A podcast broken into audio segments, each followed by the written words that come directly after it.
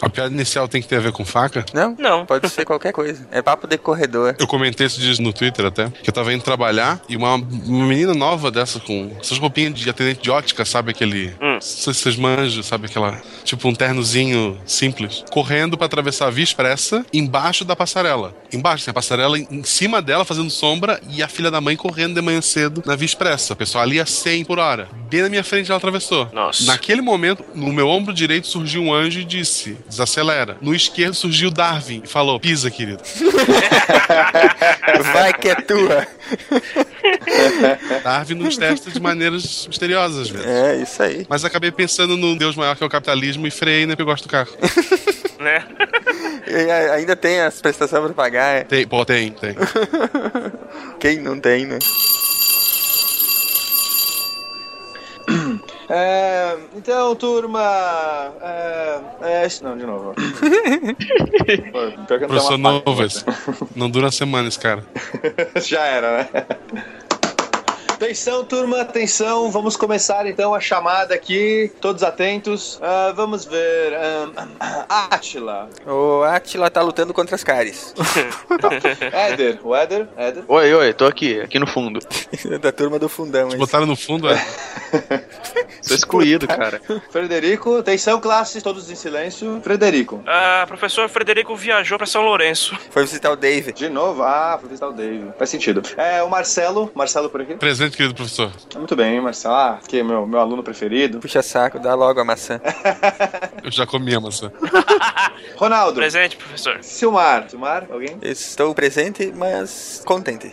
Finalmente, Silmar veio, hein? Aham. Tava difícil, mas ele veio. É, e agora, então, vamos começar. O, o assunto de hoje, classe, é: vamos falar sobre a arte de esculpir o ferro em armas, a cutelaria. Muito bem. Cutelaria. Bora lá.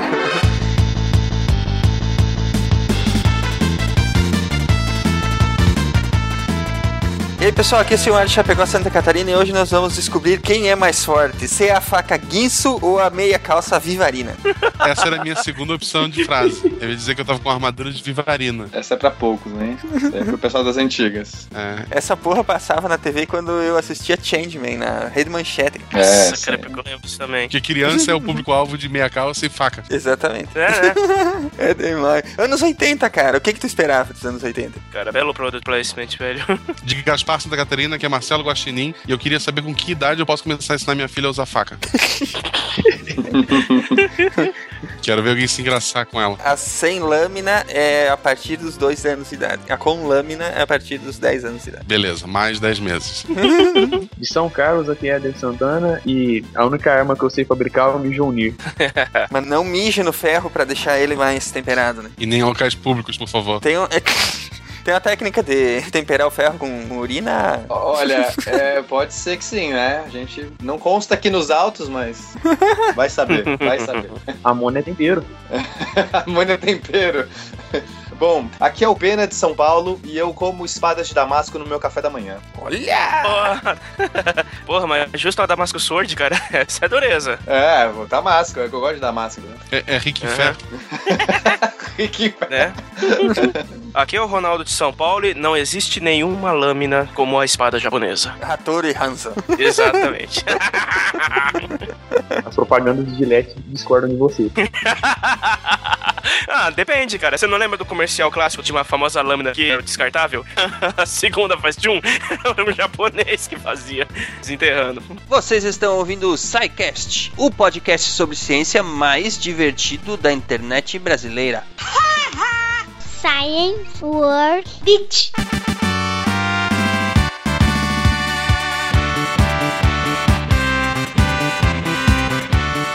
Muito bem, ouvintes, bem-vindos à diretoria, sessão pré-aula do SciCast. Ronaldo, vamos direto aos nossos recados. Como é que esse povo faz para entrar em contato com a gente? Então, vamos lá. É, o nosso Facebook é facebook.com barra Podcast e o nosso Twitter Twitter é twitter.com barra Podcast e o nosso Plus. Temos Plus, Ronaldo? Temos, temos Plus sim. Ao contrário do que todo mundo pode parecer, possa pensar, a gente tem Plus sim. É plus.google.com barra Ninguém usa isso aí. Ah, nosso e-mail é contato arroba mas, contudo, Então, a melhor forma de enviar sua dúvida, crítica, elogio, pedido de oração, mensagem de fumaça é através do formulário de contato do site. Procure lá no menu Contatos. Isso mesmo. Cheguem lá no endereço www.scicast.com.br e procurem lá o, Uhum. o, o formulário de contatos, que é a melhor forma de entrar em contato com a gente. Já tem lá todos os campos bonitinhos e vocês evitam sofrerem bullying lá na detenção. Verdade. Falando em bullying na detenção, a detenção é o nosso novo quadro onde são lidos os seus e-mails, a sessão de e-mails do SciCast foi lá pro final do programa. Se chama detenção e é lá que a gente faz o escrutínio dos e-mails que vocês nos mandam. Hoje só É temos agradecimentos, né, Ronaldo? Agradecer aos amigos do Pause que estão votando no SciCast lá na iTunes Store. Né? Sim. E que se você é usuário iOS, ouvinte do SciCast ainda não votou, por gentileza, corre lá na iTunes e faça a sua avaliação do SciCast. Aham, faça isso mesmo. Vote lá no, no iTunes, nos dê cinco estrelinhas pra gente subir nas paradas. paradas. Se você gosta de, de conhecer os bastidores dos podcasts que você ouve, você não pode deixar de é, entrar no grupo do Facebook chamado Amigos do Pause. Foi criado pelo Jonas Godoy, nosso ouvinte, e é lá onde a gente publica Isso. as coisas que acontecem nos bastidores do SciCast, né, Ronaldo? Lá tem Isso, é, isso os bastidores das fotos que o Pablo faz para as nossas, pras nossas vitrines. Lá tem outras coisas interessantes que a gente compartilha, né? E os amigos do Pause, nossos queridos ouvintes, podem sempre chegar lá e, e brincar com a gente, conversar com a gente diretamente lá pelo grupo Amigos do Pause no Facebook. Tem o link aí no post. Exatamente. Então, o que mais? Assine o nosso feed. O nosso feed mudou. O feed burner foi pra Cucuia, não existe mais. Cessou de existir. foi fazer companhia ao papagaio morto no céu. então, assinem o nosso, o nosso novo feed que é feed.sicast.com.br. Repetindo, feed.sicast.com.br. Muito bem, assinem lá o nosso feed para continuar recebendo os seus podcasts. Seu SciCast diretamente em qualquer agregador que você use. Se você usar iTunes, não precisa. Se você usa Exato. outros agregadores, atualize. É, lembrando que Exatamente. continua a campanha para mandar o SciCast para a Campus Party Brasil. Mande um Twitter lá com a Uhum. mention para arroba Campus Party BRA, arroba com um pedidinho singelo para que eles levem o SciCast lá para Campus Party. Vale também ir lá na página, Uhum. de, con- eh, na página do, da Campus Party Brasil no Facebook e deixar uma pequena publicação, um pequeno recado lá também, né, Ronaldo? Exatamente, é isso aí. E um adendo especial, esse aqui o Silmar, o Silmar está sabendo, vai ser uma surpresa pra ele também. Opa! No último sábado eu estive no Boteco on the Rocks, que foi o, o evento de despedida do antigo podcast do, de games do Arena IG, que agora a equipe saiu do IG, eles formaram um novo site de games, que é o Overloader. Só que acontece o seguinte, no Boteco em si, que junta um monte de gente da, da esfera de podcasts de games e outros podcasts também, e os ouvintes, obviamente que essa figura aqui estava com a camisa do SciCast e encontrou uma penca de, de ouvintes do SciCast lá no, no evento. Olha que bacana. Então eu não lembro. É, eu não lembro dos nomes de, todo, de, de todos, todas as pessoas, até porque eu estava num grau de alcoolismo meio suspeito. Mas eu encontrei com vários ouvintes do SciCast lá. Eu queria agradecer a todo mundo que, que parou para conversar comigo, que deixou seu, seu feedback, que estão curtindo o trabalho, que deixaram suas opiniões. E é, é isso aí mesmo. Nós, nós estamos fazendo de tudo para apresentar um produto de qualidade para vocês e bola pra frente que a nossa meta é só dar melhorar daqui pra frente. É isso aí, tem muita coisa boa pela frente. Se você teve lá e encontrou Uhum. o Ronaldo, depois você manda um e-mail pra gente, conta em qual é o, qual o grau etílico que ele estava. é isso aí então, Ronaldo. Vamos adiante que a aula de hoje tá bem bacana. Vamos ver se nós cortamos Isso algumas aí. pernas, algumas cabeças, né? Vamos falar sobre Isso. cutelaria hoje, um um assunto diferente no SciCast, né? Vamos lá que vai ser bem bacana. É, a gente vai cortar alguma, algumas arestas aqui do- nesse episódio, tá muito bom. Bora lá então. Até daqui a pouquinho no- na detenção e curtam aí a aula. Beleza, galera. Até mais. Até já.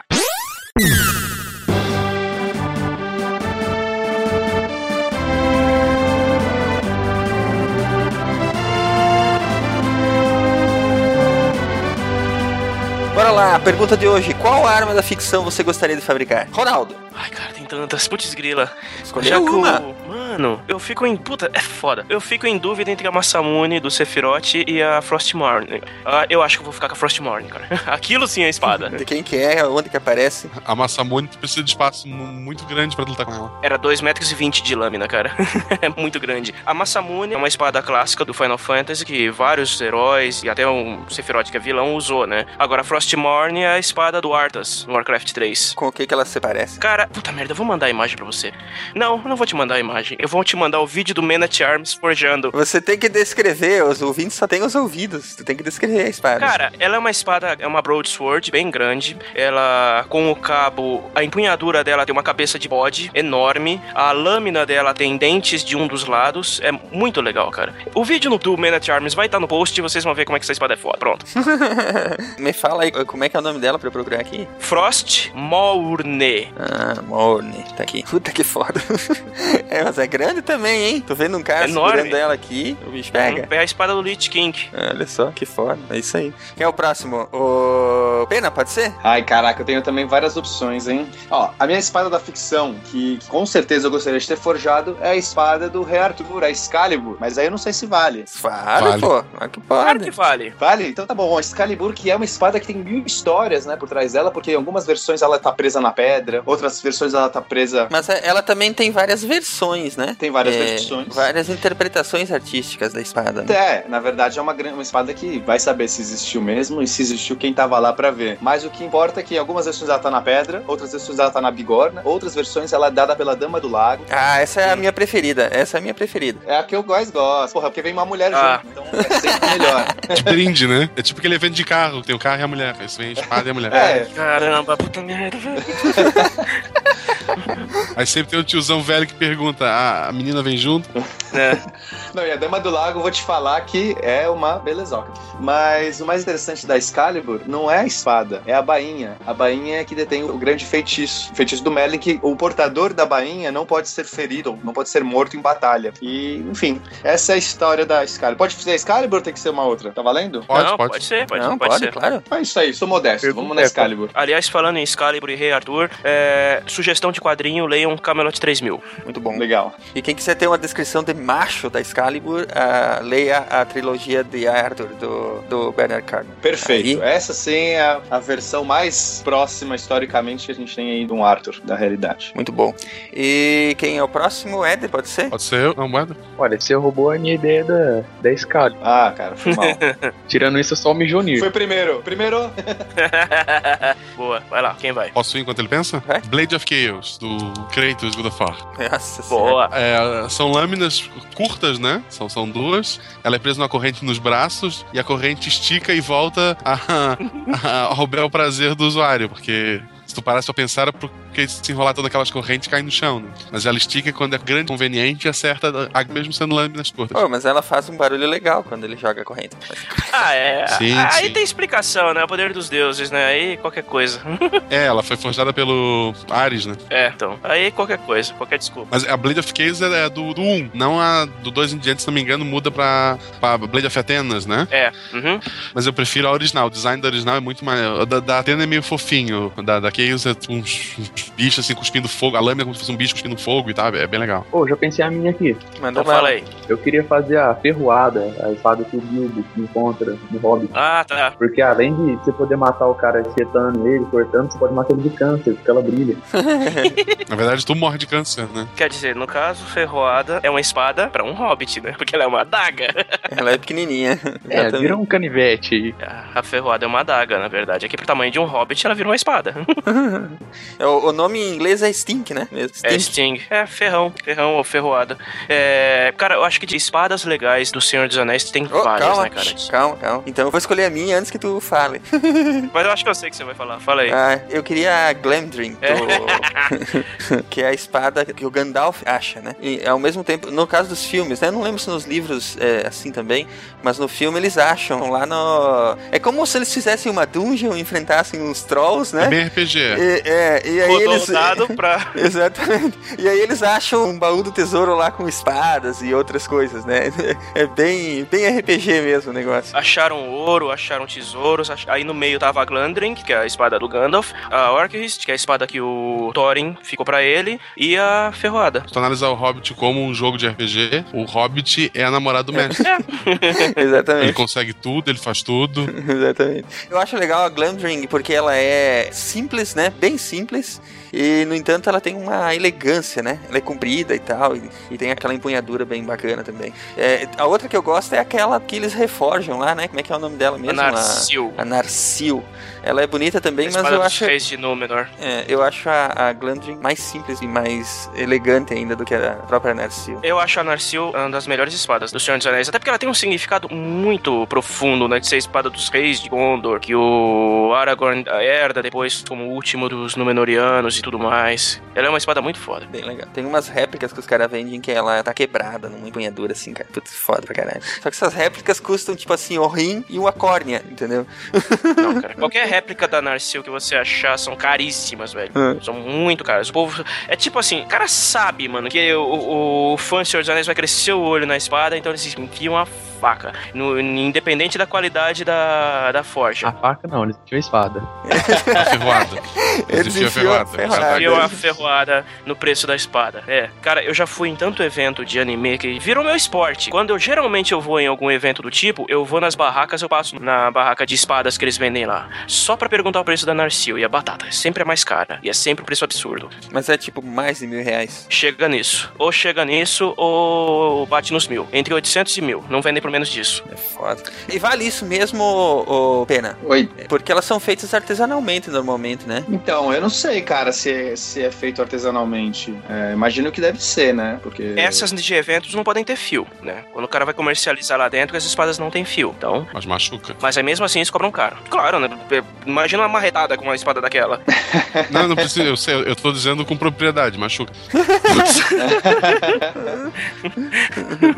Ô, Pena, já pensou em fazer uma espada com urânio e vender como ferroada? Uma espada com urânio? Urânio.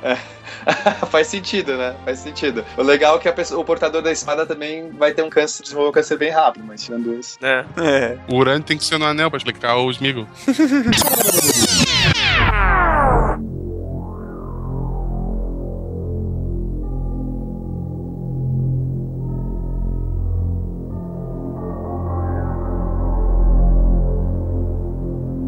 O cuteleiro é uma das profissões mais antigas da humanidade, que caminhou juntamente com o ferreiro como as duas profissões mais importantes na Idade Média. O ferreiro se encarregando de calçar os cavalos, que eram o meio de transporte mais importante da época, e os cuteleiros se encarregando da fabricação das armas. Ambas tinham o artesanato como forma de produção. Com a Revolução Industrial no início do século XVIII, a profissão de cuteleiro passou a perder a importância, pois as indústrias passaram a produzir seus artigos em quantidades maiores em um tempo cada vez menor. A metalurgia desenvolveu várias técnicas, conseguindo inúmeras ligas metálicas. Porém, mesmo com o avanço tecnológico a seu favor, os metalúrgicos chegaram à conclusão que a maneira de conseguir os melhores resultados na confecção de objetos cortantes era a forma mais antiga e quase no esquecimento, isto é, utilizando a forja, a bigorna e o martelo para dar ao aço a forma desejada, resistência pretendida e afiação mais duradoura. Hoje em dia, a cutelaria é considerada uma arte, que tem um mercado crescente mundialmente. No Brasil existem atualmente em torno de 100 cuteleiros filiados à Sociedade Brasileira dos Cuteleiros, SBC, que foi criada em 2001 sob a tutela da American Bladesmith Society, a maior sociedade mundial de cutelaria. Gerson Braganoli.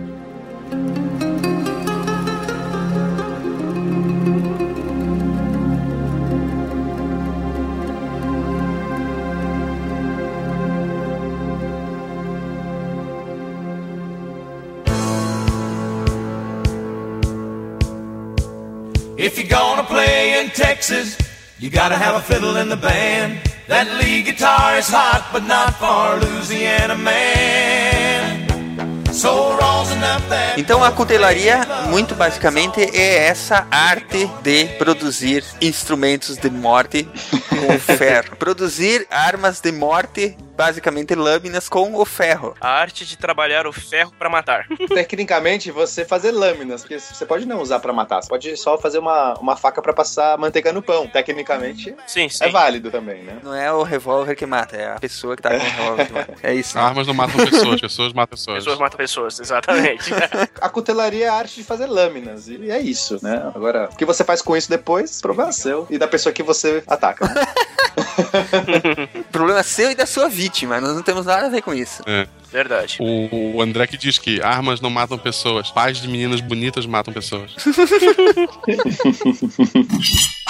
Marcelo, conta pra nós como é que começou essa brincadeira aí. As facas fazem parte da nossa história, né?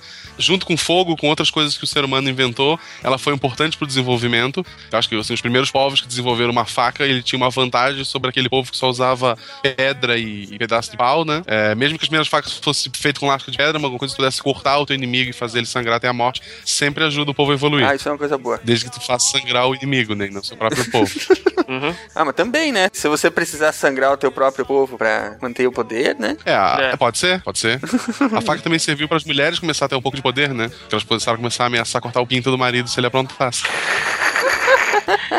É, é, é. Então, assim, pelos estudos, a gente sabe que no, no, no Paleolítico Inferior, então há mais ou menos 2,5 milhões de anos, a Tan- Tanzânia e Etiópia já, Etiópia já existiam tribos ou grupos né, nômades que faziam facas com la- lasca de pedra. Simplesmente batendo uma pedra na outra até ela lascar, criar uma, uma, uma parte é, mais fina, que eles pudessem, em outras pedras, afiar ela até ela ficar mais ou menos cortante. Com elas foi feita ponta de lança, né? Porque, óbvio, uma, uma faca tem um alcance muito menor. Se tu amarrar isso na ponta de um pedaço de, de árvore, de uma madeira, tem um alcance maior para atacar o teu inimigo sem que ele chegue perto de ti. Então, a ponta de lança foi a primeira a, invento deles. Também ajudava na parte da, aerodinâmica para jogar essa lança, né? Pra ter uma ponta mais pesada, para te jogar isso num- numa caça ou no inimigo. Ela vai muito mais reto do que pegar simplesmente uma vara ah, mais afiada. Cortar couro para fazer roupa. O ser humano podia ir para áreas mais frias, né? Até ele não precisava mais ah, da pele, que ele estava perdendo pelo já. Então, usando couro das caças dele para se proteger do frio, para poder ir em regiões mais frias, para mesmo sob- ter uma, uma vida maior durante a, a noite. Ah, usava para se defender, então para abrigo. Foi um dos motivos que diferenciou, como a gente falou antes, algumas raças a evoluir. Então, alguns homos ah, concorrentes na, na região ali acabavam mor- morrendo por ter uma, uma- um sistema de matar, um, de guerrear inferior. Muito tempo se passou até que se chegasse a dominar o metal, né? Na Idade de Bronze, então, que até foi, foi batizada a, Idade pela importância desse elemento. Ah, o bronze é um metal muito mais maleável, ele é, ele é, ele é mole, né? Ele não- faz uma arma muito boa, mas ele faz uma arma melhor do que uma pedra. Ah, Isso. isso mais ou menos de 2000 a 700 a.C. Então, pra te ver a evolução, antes era simplesmente bater uma pedra na outra e ver o que saía, tentar afiar. Pro homem começar a trabalhar, a derreter, a moldar esse metal, só 2000 a.C. a 4 mil anos atrás. Já o ferro, mesmo, sem ser o bronze, que é um- o ferro já era um material mais resistente, passou a ser utilizado de forma mais geral no ano 1000 a.C.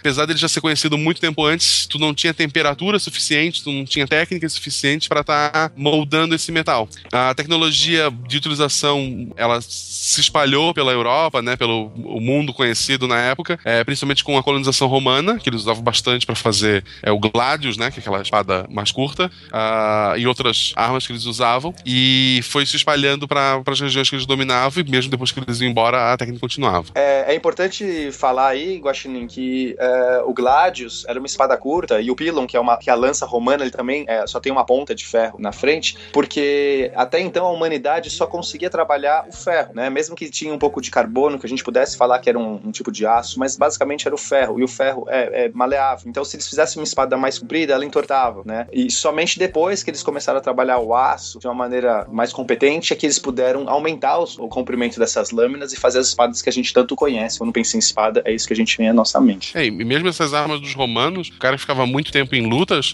elas viravam um martelo, né? Porque ela perdia um corte muito rápido. Exatamente, porque elas não têm a dureza que, que mantém a- o fio, né? Então você tinha que afiar constantemente. Era toda a batalha você tinha que afiar de novo. É, e eram armas muito mais de perfurado que de cortar, né? A ideia era tu furava, girava pra criar o ferimento Exatamente. e voltava a atacar. Dava a estocada, cravava na barriga do negão e quando puxava, arrancava os intestinos junto, era isso, né? É, girava e puxava isso. pra abrir um É, tirava e puxava. combo. Tanto é que a arma do principal do soldado romano não é o gládio, é a- o pillow, que é o, o- a lança, né? É, não, não é a, es- a espada era a arma que assim, acabou o piso, já arremessou a sua lança, agora você tá em combate corpo a corpo, puxa o seu gládio. Melhor que você não precise disso, entendeu? Proteja seu namorado e saque seu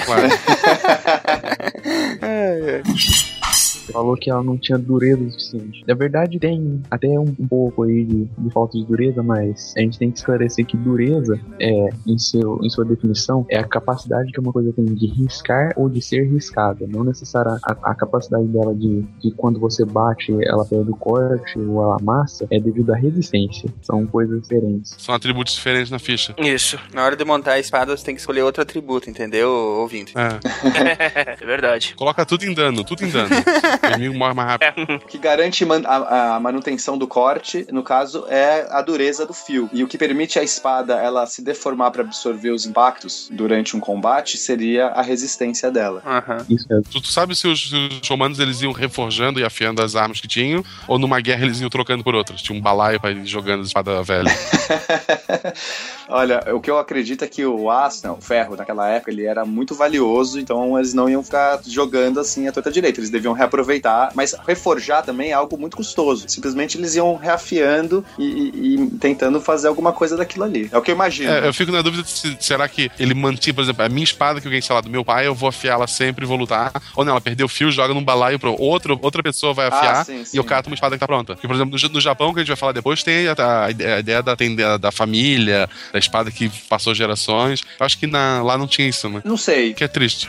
Tô falando aqui algo que eu não sei, mas imagino que você não vai. Se é uma, uma arma bem forjada, você provavelmente vai querer manter isso muito com você. Então acho que sim, você vai passando, vai reafiando, vai reutilizando. Mas se o próprio material deles não era lá tão resistente, né? Não, na verdade era muito resistente. Então, voltando à definição, acho que é legal a gente falar dos termos, usar os termos corretos para que o ouvinte não comece a perder. O ferro, ele é resistente, ele aceita a deformação Uhum. é, sem se quebrar. Então, se você pegar um clips, que é um tipo, que é, que é, sei lá, o clips não é, não é ferro, não. O material do clips, mas é mais parecido com o ferro do que a gente tem aqui. Você dobra ele, ele dobra, ele é dúctil, certo? Certo. Agora, se você pega um aço carbono que já tenha muito uma quantidade de car- carbono razoável, ele vai se tornar mais duro. Então, portanto, ele é mais quebradiço também. E essa que é o Uhum. lance. A dureza e a resistência, ela- elas estão sempre ligadas umas uma à outra. Então, se você aumenta a resistência, você perde dureza. Se você aumenta a dureza, você perde resistência. E aí é o truque da, da forja, de como fazer algo duro para manter o fio e resistente para não se quebrar. Então, nessa época, o Glad ele é resistente, o ferro é resistente, ele se deforma,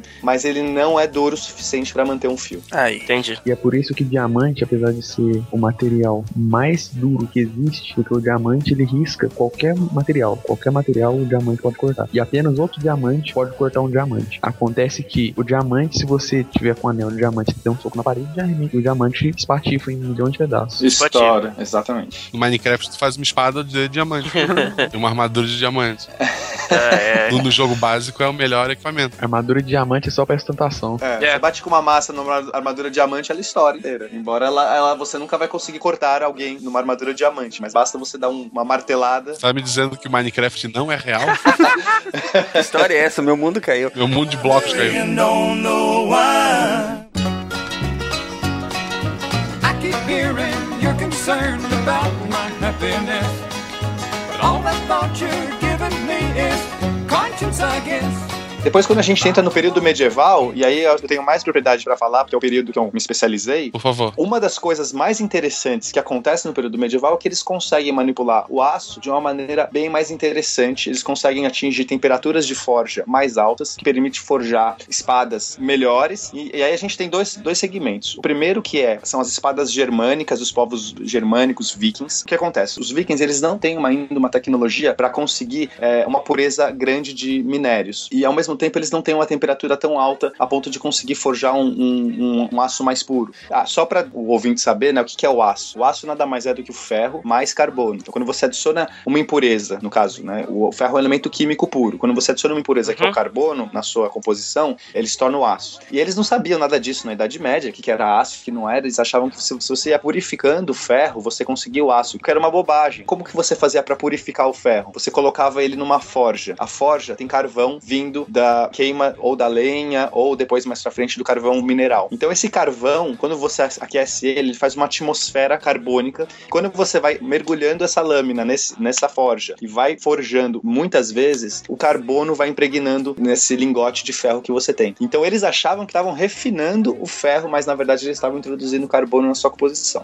Mas, é, enfim, continuando. Os vikings, eles não tinham como forjar nesse, nesse nível. Então o que eles faziam? Eles misturavam vários tipos de lingotes de ferro com densidades diferentes, que eles já entendiam isso, eles conseguiam ver, ah, esse, densidade não, desculpa, tipos diferentes de composições químicas diferentes, então um com mais sílica, outro com mais carbono, etc. E aí eles iam torcendo e girando em cada ciclo de forja, o que deu às espadas vikings uma textura peculiar e muito bonita, que a gente chama hoje de damasquino. Já o, os francos, eles conseguiram um refinamento maior nessa técnica de esquentar o aço e na própria extração, o que permitiu a eles fazer as primeiras espadas mais fortes, mais resistentes que a gente tem da parte da Europa ocidental, né? Da, da nossa cultura europeia ocidental. Então as espadas francas, elas ficaram muito famosas nesse período. As pessoas é, queriam importar as espadas francas, o, o, os minérios que vinham da franquia.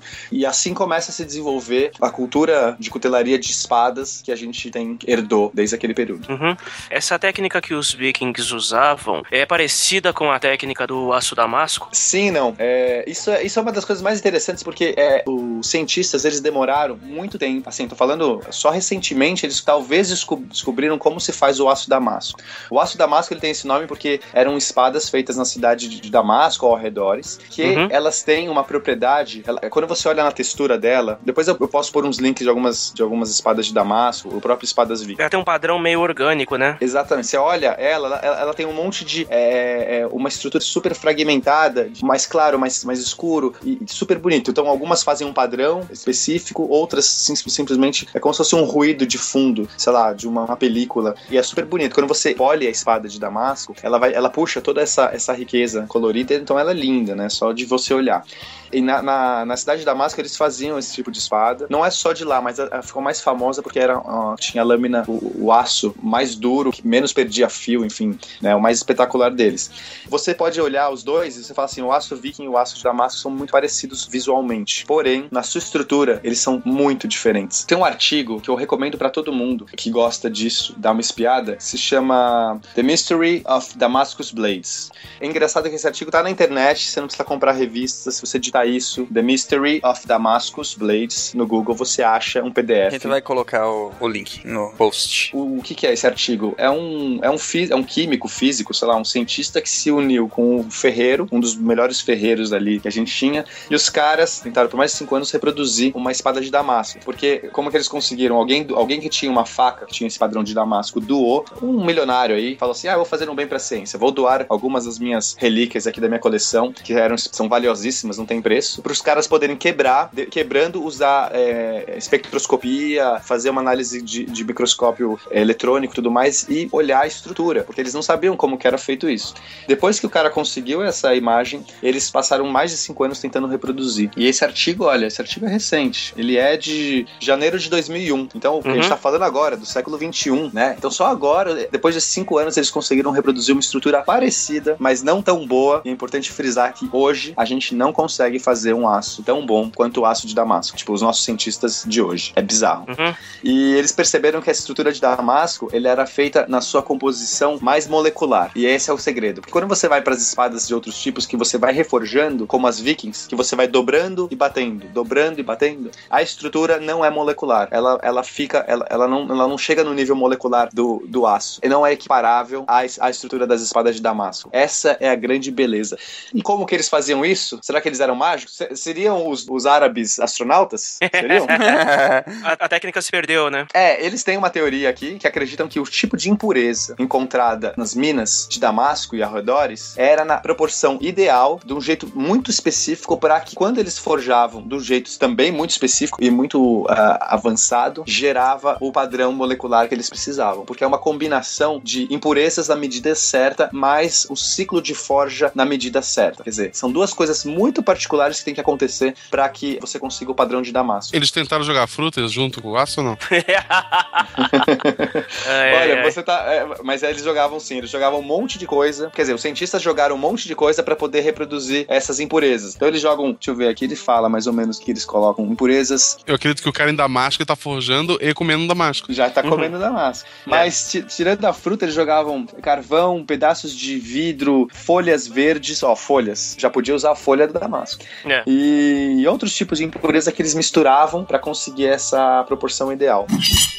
No caso, essa, as lâminas de Damasco, elas tinham uma proporção ideal entre dureza e resistência, no caso, né? É, porque a parte mais escura é a parte mais mole Uhum. e a parte mais clara é a parte mais dura. Então, é, vamos pensar assim. Eu acho que é o momento que a gente tem que explicar basicamente como funciona a ideia de uma lâmina. Uma lâmina você tem uma estrutura de aço ou ferro, tanto faz o metal que você quiser, que você precisa no fio ser altamente duro, o mais duro possível, para quando você cortar, né? Como o Ronaldo falou, você quer ter uma dureza alta para você poder impregnar o seu fio nas outras coisas e não ser é, impregnado. E ao mesmo tempo você tem que quer um corpo que ele seja resistente o suficiente para que você, quando brandir essa espada ou essa arma ou bater em alguma coisa, ela não se quebre. Essa é, é o grande dilema. Isso é a arte da cutelaria. Eu quero fazer algo que seja duro o suficiente para cortar e seja resistente o suficiente para não quebrar. Isso não é trivial porque uma coisa é oposta à outra. Então, existem vários jeitos de fazer isso. Um dos jeitos é você poder misturar dois tipos de aço e dobrando eles. Você tem um aço mais mole, um aço mais duro. No momento que você vai dobrando e forjando, esquenta, ele dá uma derretidinha, você dobra, vai fazendo esse processo, você vai colocando camadas de aço duro, aço mole, aço duro, aço mole, intercaladas. E no final da sua lâmina, quando você terminar isso, você vai ter então essa múltiplos layers, múltiplas camadas e que vai ter ambas as qualidades, a dureza de uma com a resistência da outra. Então bacana, é um jeito de você fazer isso. É, um, um metal faz tchan e o outro metal faz tchum. Perfeito.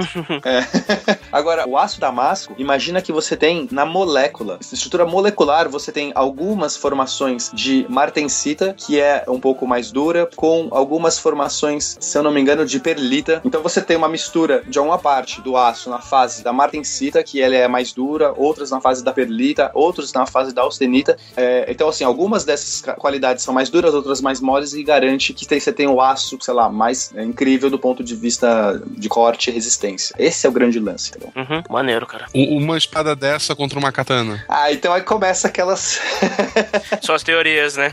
samurai contra o guerreiro medieval. Quem ganha? Não, cara, mas o samurai contra o guerreiro de medieval, o samurai corta a espada e o guerreiro em dois, né? Agora, contra uma lâmina de damasco, a briga é boa. A, a lâmina do katana, né, que é a lâmina samurai do Japão feudal, ela também tem uma estrutura interessante. Ela é feita com múltiplas camadas que vão se dobrando. Isso. Não é molecular como a espada de Damasco, porém, ela tem outras coisas legais como a têmpera seletiva.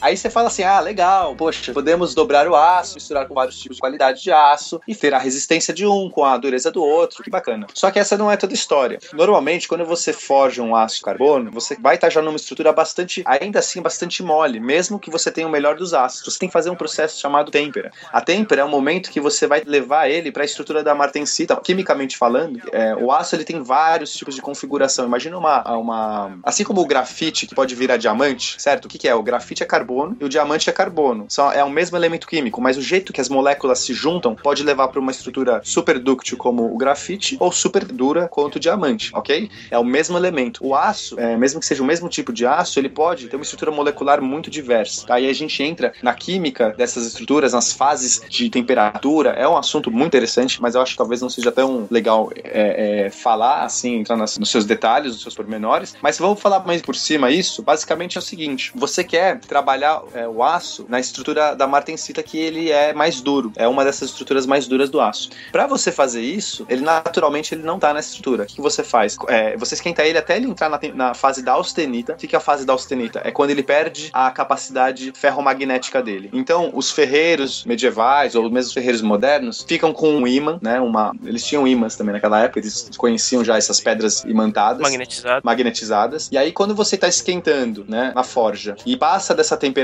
específica, quando ele entra na fase da austenita, você passa o imã perto e o imã não atrai mais o metal. É bem legal. Quem já forjou, já viveu isso, é, é- é, tipo bastante curioso. Você ficar com o imã lá, de repente ele não atrai mais. Eu não posso botar um imã de geladeira na minha espada? Você, você vai, você põe assim, só que cuidado porque ela vai estar muito quente. Mas quando você sentir que ele parou de atrair, é o momento certo. Você tá na- no momento exato de você temperar a lâmina. E aí, Tá, mas é uma temperatura específica ou quanto mais quente, melhor? Não, é uma temperatura específica, mas varia da composição. Então, se eu falo que eu tô com um ácido carbono de 0,5% é uma, um ácido carbono de 0,3% é outra. E varia às vezes muito, entendeu? E se eu tô falando de um ácido 5160 que tem ah, outros tipos de componentes, também vai ser outro. Então, para você saber fácil, você usa um ímã. Ou quando você já é um ferreiro experiente, você já, já sabe olhar a cor. Só de olhar. Só de olhar a cor do aço, né, que é aquele vermelhinho que começa a ficar cada vez mais laranja e depois mais amarelo, diz exatamente a temperatura. Então, um bom ferreiro, ele sabe só de olhar o tom exato do vermelho e vai dizer a temperatura. E os grandes manuais de ferreiros da época medieval, de forjadores e tudo mais, cuteleiros, eles descreviam essas cores de uma maneira bizarra. Então era assim: o vermelho cereja sol da nascente, vermelho cereja pôr do sol com porque é uma coisa muito louca, entendeu? Eles tinham que usar palavras para expressar aquele vermelho específico. Mas enfim, quando você passa dessa temperatura específica, o aço entra na fase da austenita, é a hora que você tem de temperar ele. Então você joga um salzinho, coloca ali na, na grelha e tudo mais. Obviamente brincadeira, vocês não riram, então foi ruim a piada.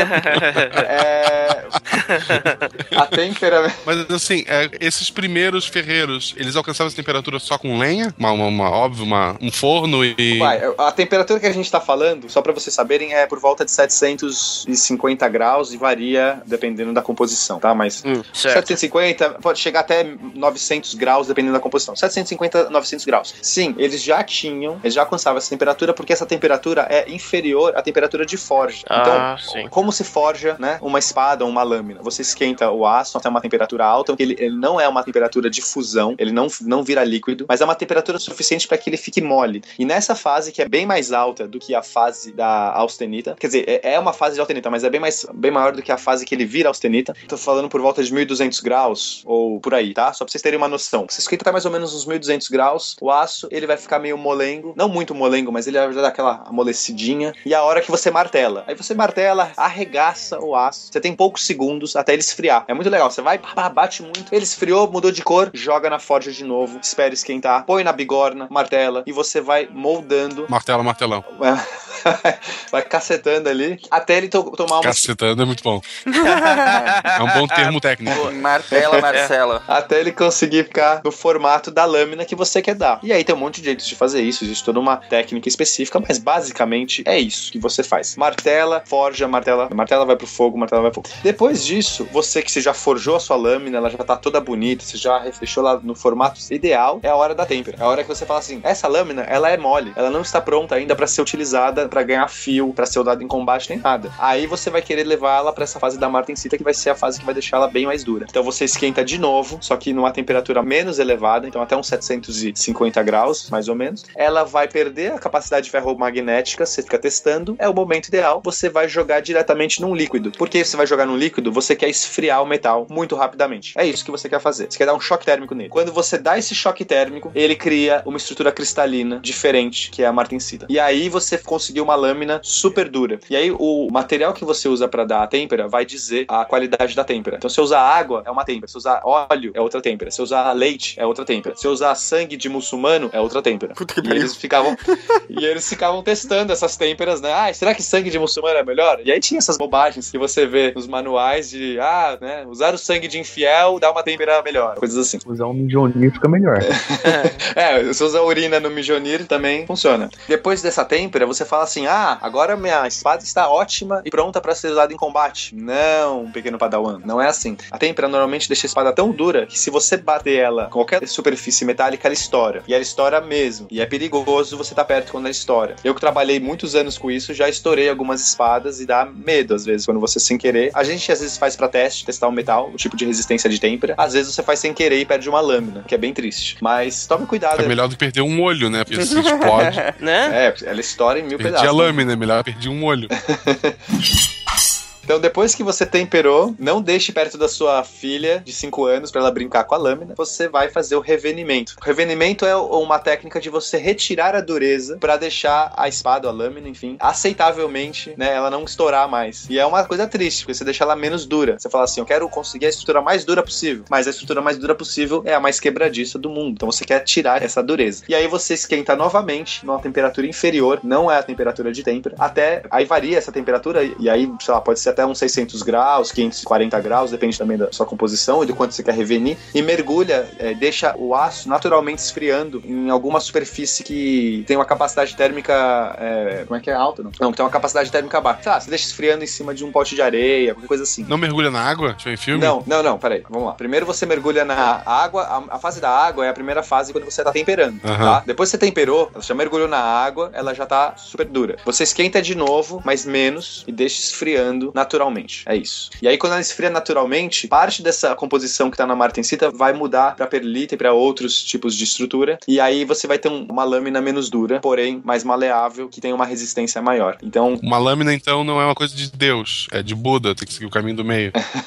exatamente. Ela não pode ser resistente demais e. A não ser que você faça um aço damasco com um aço samurai. E aí que entra a parada. O aço damasco, você mistura dois tipos, dois ou mais, vários tipos de aço no nível molecular. Então você tem os duros e os moles simultaneamente. Não é o caminho do meio, é o caminho dos dois simultâneos, entendeu? Você tem a parte dura e a parte mole, ambos habitando a mesma lâmina. Que é excelente, né? Que na média ela se equilibra. E você tem o aço samurai, a técnica samurai, ela é uma técnica também de você forjar dois tipos de aço com durezas diferentes e você vai dobrando, né? Em cada período de forja você dobra e você vai multiplicando por dois as camadas. Então você no começo tem duas camadas. Imagina o aço duro e o aço, o aço mole. Aí você dobra, você tem aço duro, mole, mole, duro. Depois você dobra de novo, você tem aço duro, mole, mole, duro, duro, mole, mole, duro e assim por diante. Você dobra de novo você vai duplicando. Então cada ciclo de forja você duplica e vai fazendo um sanduíche gigantesco. O tempo pra fazer uma espada dessa é muitas vezes superior a uma espada simples. Exatamente. Porque a espada simples você não faz nenhum ciclo de forja. Você tem um ciclo de forja, às vezes. Dois. Ou pequenos ciclos de forja. Agora, essas espadas samurais, os caras faziam, sei lá, 20 ciclos de forja. Depende da. da- É, tem fases, né? Tem, tem épocas que estava em guerra que se fazia espadas simples, e no Japão tinha época de, de paz que eles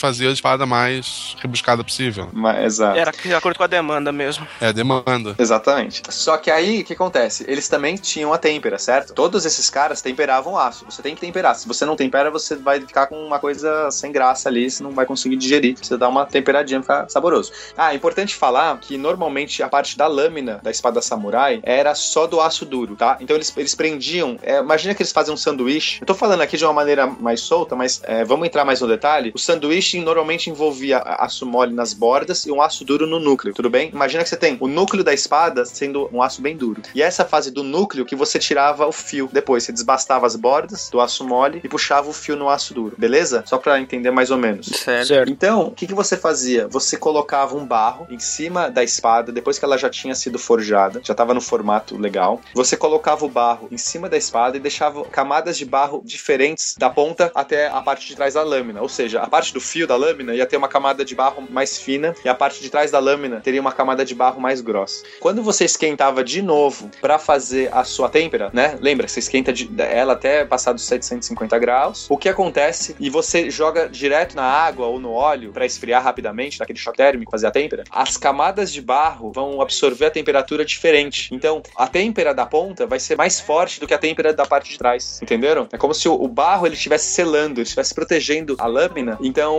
Algumas partes que estão com barro mais grosso vão esfriar mais lento, de uma maneira mais lenta. As partes que estão com barro mais fino vão esfriar mais rápido. Então, o choque térmico é variável. E essa particularidade que a gente chama de têmpera seletiva, depois que você tirava o barro da lâmina, você tinha é, essa. É quase como a estrutura cristalina do aço, ele vai da martensita da ponta até a perlita da parte de trás. É como se fizesse um. é, ele tem uma divisão em algum meio ali, vai ter uma divisão desses dois, dois tipos de qualidade de aço, o que dá aquele desenho da lâmina japonesa. Quando você olha uma lâmina japonesa passou por esse processo, o Ramon, você vê que a parte do fio, ela tem umas ondinhas. Vocês já devem ter visto isso. Sim. É super bonita. Aquelas ondinhas é, marca a fase da martensita para a fase da perlita. É ali onde que, que é a diferença dos tipos de aço. É muito legal. Até também porque o, o tipo de espada japonesa ela é feita pra cortar. Enquanto, por exemplo, a gente falou lá do- dos romanos e várias espadas que a gente vê na, na Europa, que era perfurante, né? É, Exatamente. O formato curvo da katana já permite isso. Você bate e puxa. Quando você puxa, você continua o corte. Os árabes também fizeram isso com as cimitarras deles. Exatamente. É, apesar que as cimitarras são espadas pesadas, né? O pessoal normalmente acha que cimitarra é uma espada leve. Normalmente era uma espada pesada que você tinha um equilíbrio muito estranho, uma- um centro de massa estranho na cimitarra. Mas sim, esses formatos curvos são os formatos que ajudam o corte. Mas a curiosidade é que a espada samurai, ela era forjada reta. Você não forjava curva. E foi uma meio que uma coincidência, porque quando você dá essa têmpera seletiva, né? Quando você mergulha ela no líquido para esfriar, como a parte de trás esfria diferente da parte da frente, ela se curva, ela enverga naturalmente. Então a, a- a envergadura natural da espada katana, ela é conseguida depois que você forjou a lâmina, na fase da têmpera, que é mais uma, uma curiosidade muito legal. Então a envergadura dela, no caso, é por causa da diferença de temperatura na têmpera. Não é que ela é inicialmente forjada curva. Não, seria e é muito difícil, é, é muito difícil você forjar uma espada já curva,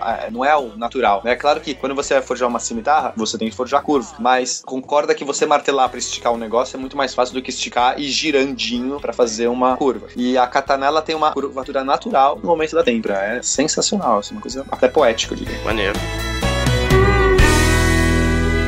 and woman.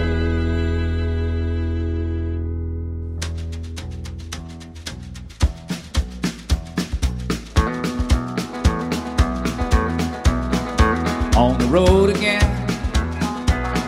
Just can't wait to get on the road again. Love is making music with my friends. Hoje, que são classificadas as facas, no caso, né? São basicamente facas para utilização, utilitárias, no caso, ou esportivas, né?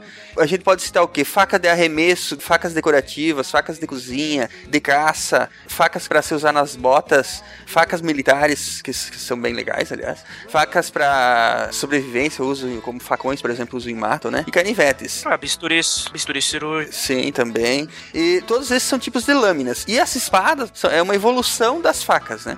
É, a, a faca ela surge como um, um- algo de utilidade, né? Uma, uma ferramenta de utilidade variada. E as espadas se transformam em ferramentas mais usadas para uma, utili- pra uma utilidade bem específica, né? Que aí já é o combate. No mesmo. caso, fazer guerra.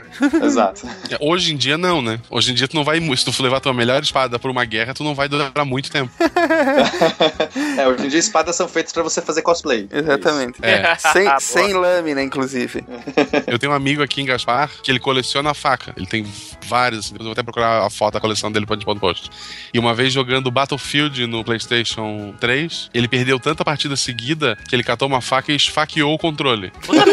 ele destruiu o controle do PlayStation com uma faca. Tem foto disso também, pedir pra ele passar pra mim. Meu Deus, cara. Esse é o tipo de maluco. cara que eu não discuto, sabe? É o cara no trânsito que se ele bater no meu carro, eu, eu vou pagar, não importa o que aconteça. Que merda, cara, que maluco. Pra separar, nos dias atuais a gente tem, é, obviamente que não se faz mais lâminas, né? E facas e espadas pra fazer guerra, mas ainda tem é, a utilidade da cutelaria, né? Na parte industrial existe a cutelaria, exatamente que se chama cutelaria industrial, que é para produzir lâminas, facas e outros tipos de objetos cortantes para uso no dia a dia e outros tipos de coisa. Esse tipo de cutelaria ela envolve equipamento industrial e produção em escala, né?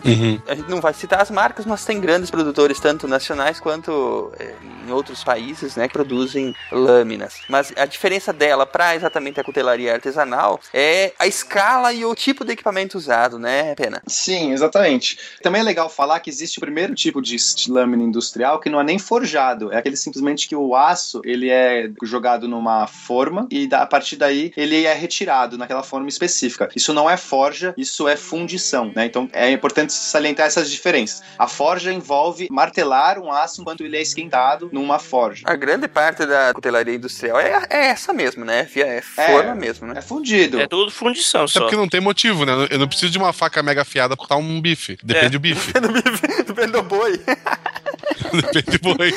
É legal falar, gente, que assim, existe uma discussão, existe uma discussão sobre isso.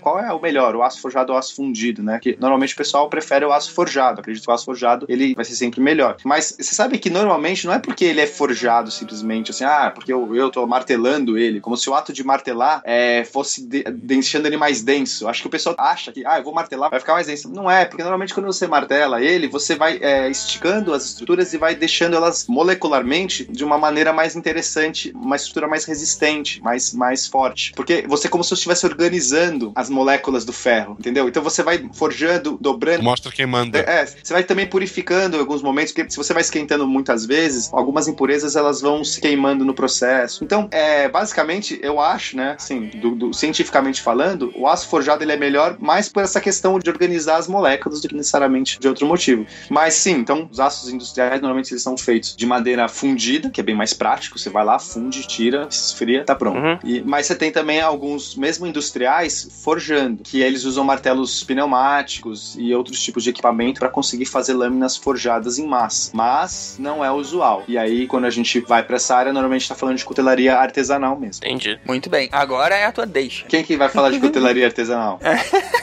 Quem é que vai falar de cutelaria artesanal que já fez isso, né? É, especialista.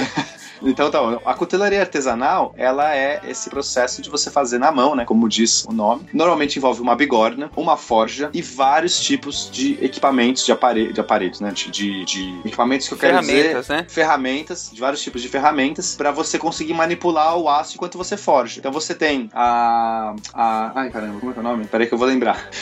Normalmente eu conheço os nomes mais em inglês, que é a, a literatura que eu uso, mas deixa eu lembrar em português, rapidinho, só um segundo. Vai falando em Hum. inglês aí que eu traduzo pra ti, que eu sei todos os em português. É, O, o Sumar já fez ferradura, é quase a mesma coisa. Quase a mesma coisa. É. Arado e inchada também? A enxada conta, é uma arma, hein? Tenaz, lembrei, Tenaz. É, não é um nome fácil de lembrar.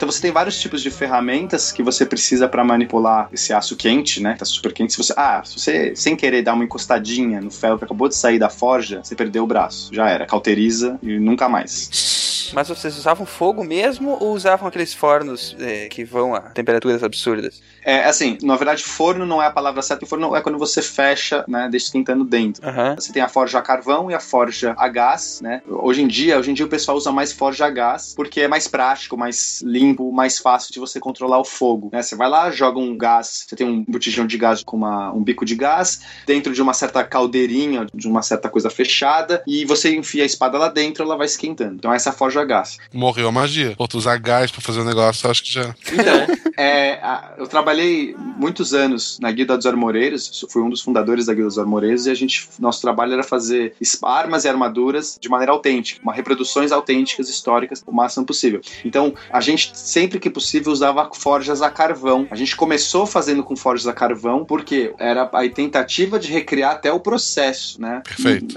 Então, a forja a carvão, você coloca um recipiente de metal, você coloca muito carvão com uma ventoinha soprando lá dentro, ou com foles, né? Que na época medieval você usava foles, as pessoas ficavam é, soprando aqueles foles, e esse, esse sopro de oxigênio. Tem várias adaptações disso, né? Pode ser até com um soprador movido à, à energia da própria água, né? Em alguma. Sim, é, as grandes forjas medievais utilizavam os, os foles movidos à, à energia da água, que eles eram muito mecânicos, é, eles tinham a, Como se fosse um moinho mesmo, né? É um moinho de água, né? É. É, você acopla no moinho de água alguns pistões, e esses pistões eles ficam movendo os foles para cima e pra baixo, soprando eternamente. Se você não tinha um moinho de água, você tinha que contratar um aprendiz que ficava soprando o fole, ficava apertando o fole pra cima e pra baixo o dia inteiro. Nossa, O cara. estagiário. É, o estagiário. Era um fole gigante, né? O, É. Agora, eu tenho experiência de ter visto, claro, não era usada pra fazer a- a- armas, né? Mas ah, uma forja dessas praticamente medieval, porque era com um moinho de água, com carvão, começava o fogo com carvão e tal, e aquele negócio ficava soprando de baixo pra cima. Era bonito Exatamente. ver. era um negócio assim, tipo. é, Não, é muito legal. Você Nossa, tem a sensação de estar mil anos no passado, né? Eu queria muito fazer uma forja com esses sopradores, Aham. com os foles, mas a gente não fez. A gente precisava de uma estrutura maior, porque é super complicado fazer esses foles. Não é simples, eles são gigantes. A gente usava mesmo uma ventoinha para fazer o serviço. Mas tirando essa parte, a forja que a gente utilizava é uma forja carvão, que tinha toda aquela atmosférica carbônica que era mesmo usada na, na Idade Média para forjar. Então a gente tentava chegar ao máximo da reprodução da técnica. Macacões sujos. É. Não só o macacão, mas a casa inteira suja. É um negócio bizarro. Você. Aquela coisa começa a subir, aquela nuvem de carvão, e fica tudo sujo. É, é bizarro. Vai criando a fuligem em cima de tudo, né? É. Exatamente. A gente tinha forja a gás também, que a gente utilizava dependendo do projeto, mas quando a gente precisava de uma reprodução mais autêntica ou para estudos científicos, a gente ia na forja a carvão.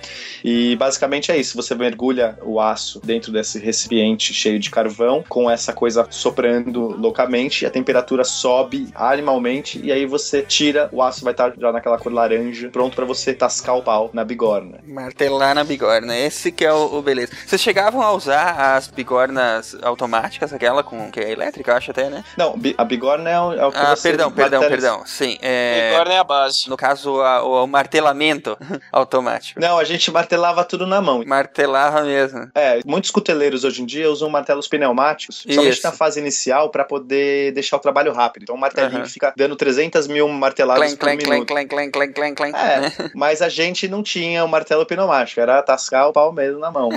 Martelo 10 quilos e bala. Não tinha um aluno bolsista? Ah, boa. Aluno bolsista.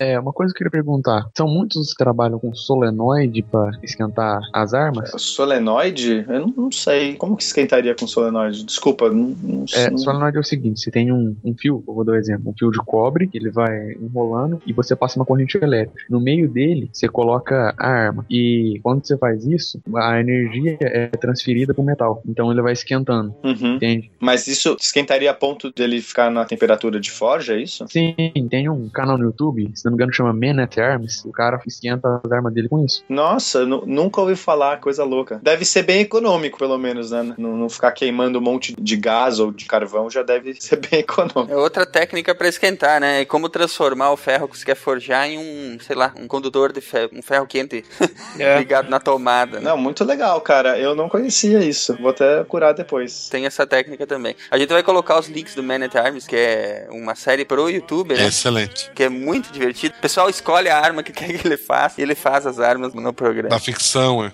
Que legal, nossa. É, e aí, assim, ele é, na verdade, um cuteleiro, mas ele é um cuteleiro moderno, entendeu? Ele usa martelo pneumático, ele usa Ele é- essa técnica que o Éder comentou agora pra esquentar. Ele usa o que mais, mais que eu vi ele usa lá, esse- aqueles fornos gigantes pra, pra Uhum. esquentar mesmo a- Uhum. a, Ele é o cuteleiro de Hollywood, pronto.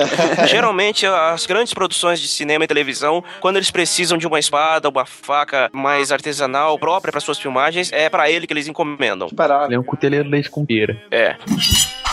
Aí você deve pensar: ah, beleza, vou lá, forjo minha, minha espada, minha lâmina e tá pronto. Só começou o trabalho, né? Porque você martelar a lâmina é só o primeiro fase de esticar o metal. Depois você tem que dar o formato pra ela. E aí você vai utilizando vários tipos de ferramenta que você acopla na bigorna, que você vai prensando junto nas suas marteladas pra você conseguir ir puxando o formato específico. E depois que você já deu a lâmina no seu formato, ela é só uma lâmina. E ela é uma lâmina escura, totalmente oxidada, porque quando você vai Uhum. No fogo, ela vai ficando totalmente oxidada. Você tem que lixar essa lâmina até ela ficar perfeita, né, do jeito que você quer, e depois tem que polir essa lâmina. O que é muito mais trabalhoso do que forjar a lâmina. Isso que é interessante. Normalmente você gasta um tempo forjando e duas vezes esse tempo é lixando e polindo e às vezes mais, né? Três vezes esse tempo pra fazer a lâmina ficar no seu formato. E depois que você termina de deixar a lâmina polidinha e tal, você tem que pôr um cabo na lâmina, né? Você vai ter que dar os acabamentos finais na lâmina, uma, uma guarda, Se é uma espada, você vai colocar guarda, pomo, e dependendo você vai querer A bainha. fazer a bainha. Dependendo, você vai querer fazer algumas decorações com ácido pra lâmina, sei lá, ficar mais interessante, dar um trabalho artístico na lâmina. E isso tudo é muito mais trabalhoso também. Então, é uma técnica de arte, técnica e arte, né? Não, não tem jeito. A cutelaria artesanal, ela é um trabalho artístico além de ser um trabalho técnico. Uhum, muito bom. Algum detalhe interessante que você quer contar pra nós de, de armas ou de projetos que você fez?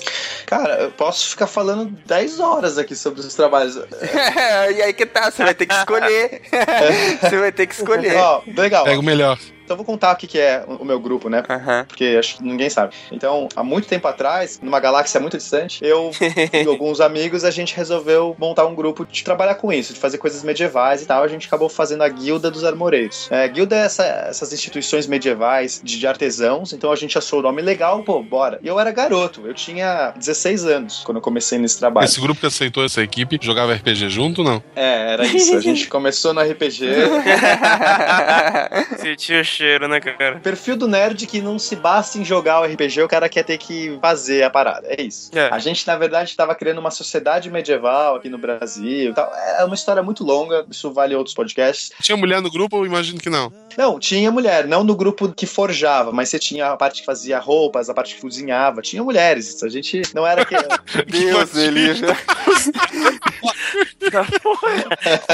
Bem medieval, né? Vamos invadir a, a redação, cara, depois É. dessa. Havia mulher. O fato de ter mulheres não significa que vocês não eram nerds virgens. Não éramos nerds virgens, é exato. Essa é parte importante aí. E a, a gente começou, ah, da sociedade que a gente criou lá, o que sobrou mesmo foi a Guilda dos Armoreiros, né? Ah, o resto foi. Uhum. As pessoas foram indo embora, vai crescendo, virando adulto, vai fazendo suas tarefas. Mas a Guilda dos Armoreiros ficou firme e forte. E a gente começou a fazer pesquisa forte mesmo, pesquisa acadêmica. É, eu tava na física, tava fazendo física, mas eu fazia pesquisa acadêmica em cutelaria medieval, em história medieval. Tanto é que eu fiz o meu mestrado em história medieval depois. Eu fui convidado lá pelo professor para trabalhar com ele. Eu larguei meu mestrado em física, falei, vou fazer em Guerra dos 100 Anos. Mas, enfim, paralelamente a isso, a gente tava forjando, fazendo réplicas de armas e armaduras, principalmente armaduras, mas a gente fazia de armas também. E tivemos vários trabalhos legais. Ó, é, tenho um site que a gente não tá mais atualizando porque o grupo tá meio parado. A gente hoje tem outras tarefas da vida, mas a gente mantém o site no ar. De vez em quando a gente pega um trabalho. Eu mesmo não pego trabalho faz muito tempo, mas os outros membros às vezes pegam um trabalho. A gente ainda tem uma oficina que funciona, mas né, assim, de quando dá, a gente vai lá, forja alguma coisa. Então o site é armaduras.com.br, pra quem quiser entrar. Tem uma galeria lá com alguns dos nossos trabalhos. Tem a gente forjando é, espada, faca, tem bastante armadura lá. Não tem todos os nossos trabalhos, infelizmente a gente começou numa época que não era, sei lá, tão comum ficar fotografando. Não sei, a gente não tinha essa, essa tendência de fotografar tudo que a gente fazia. Documentar, né? Não tinha isso. Documentar, é uma pena. Então eu fiz, durante a 10 anos que eu trabalhei com isso, eu devo ter feito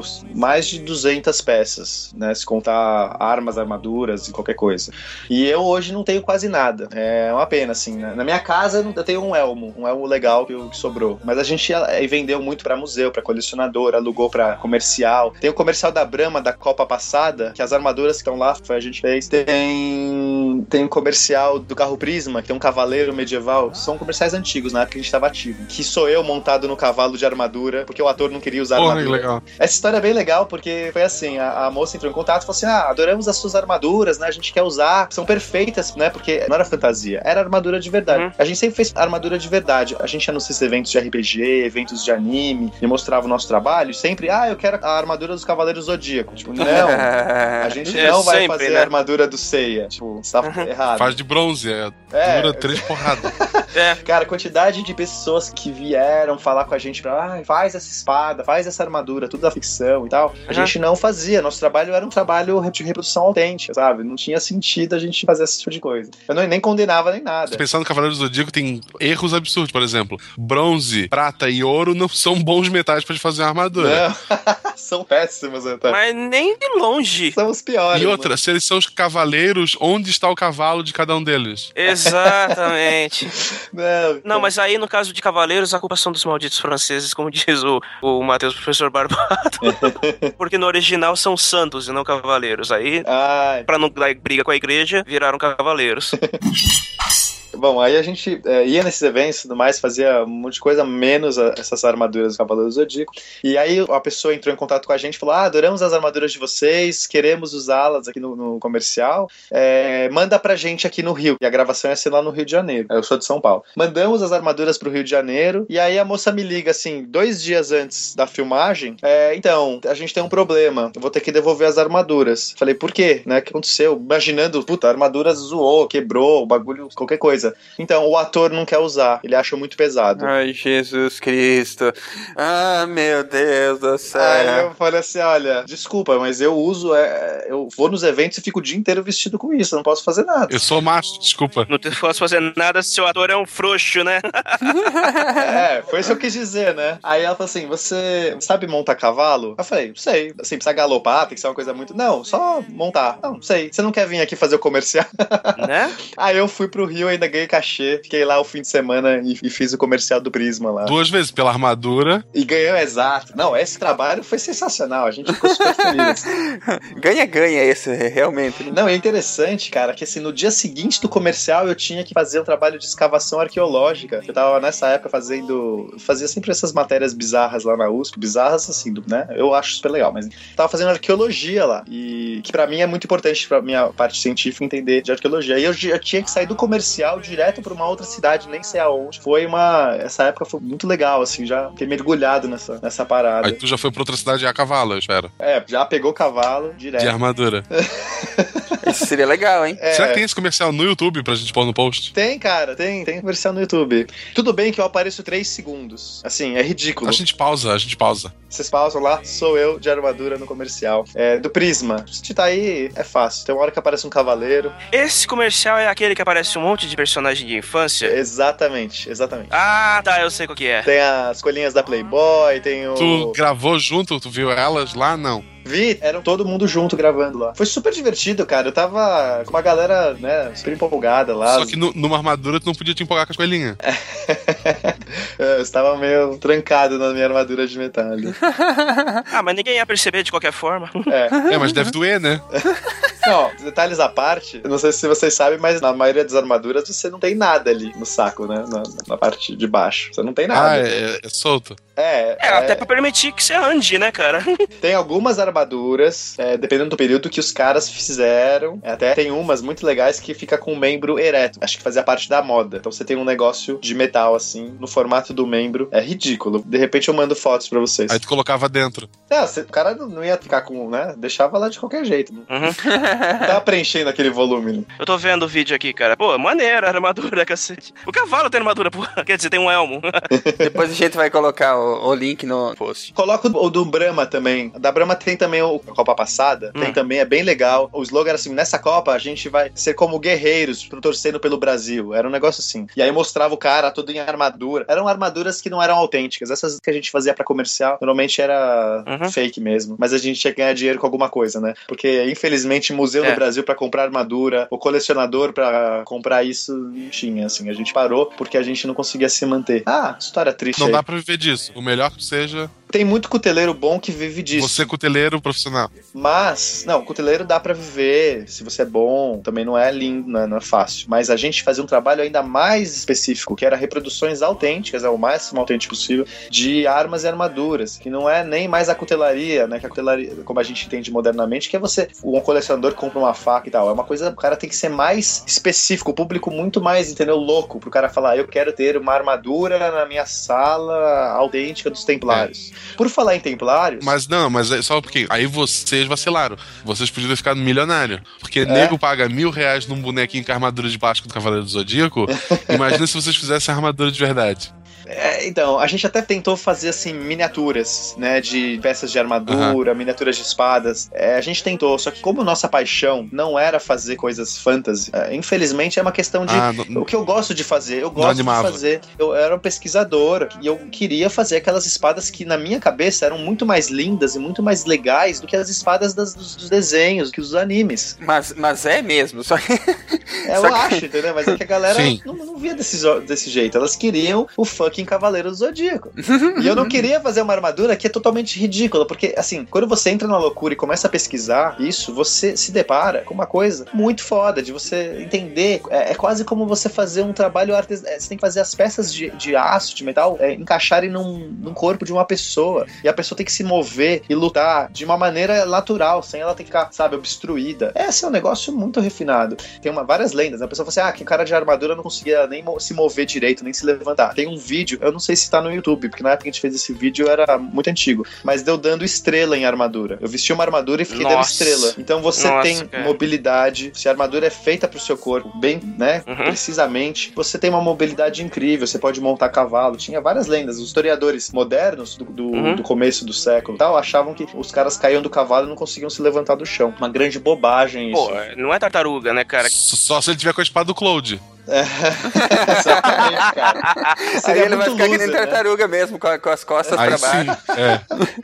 Mas aí, tipo assim, o trabalho dos armoreiros era principalmente desenvolverem armaduras sem resistentes e que mantivessem a mobilidade do cavaleiro, não era? É. Então elas tinham que ser leves e resistentes. Ah, ó, esse negócio do, do peso é uma coisa interessante, né? Então vamos lá. Quantos quilos vocês acham que pesa uma armadura? Claro que quando eu falo armadura tem infinitos tipos, mas sei lá, vamos pensar uma armadura de placas, essas, Uns 40 quilos. uns 40 quilos? É. É, não, bem, normalmente bem menos. Bem menos. É, não, não, bem menos também não. Vai, uma armadura bem caprichada, tal, mais robusta, uns 35 quilos. Mas Aham. uma armadura gótica que era, era super leve, super resistente, 20 quilos. Olha aí. Nossa, não é, não é nem tanto. Só que aí você fala assim, nossa, mas é 20 quilos, ou que seja, 35 quilos. Você vai, aguenta ficar de pé com isso? Você distribui ela pelas partes do seu corpo e, obviamente, você tem que ter um treinamento. É, aham, é diferente. É, bem diferente. Se você pegar 35 quilos na mão, você não aguenta. Tanto é que um jeito que a gente usava pra poder transportar as armaduras era vestindo elas. Quando a gente ia em evento,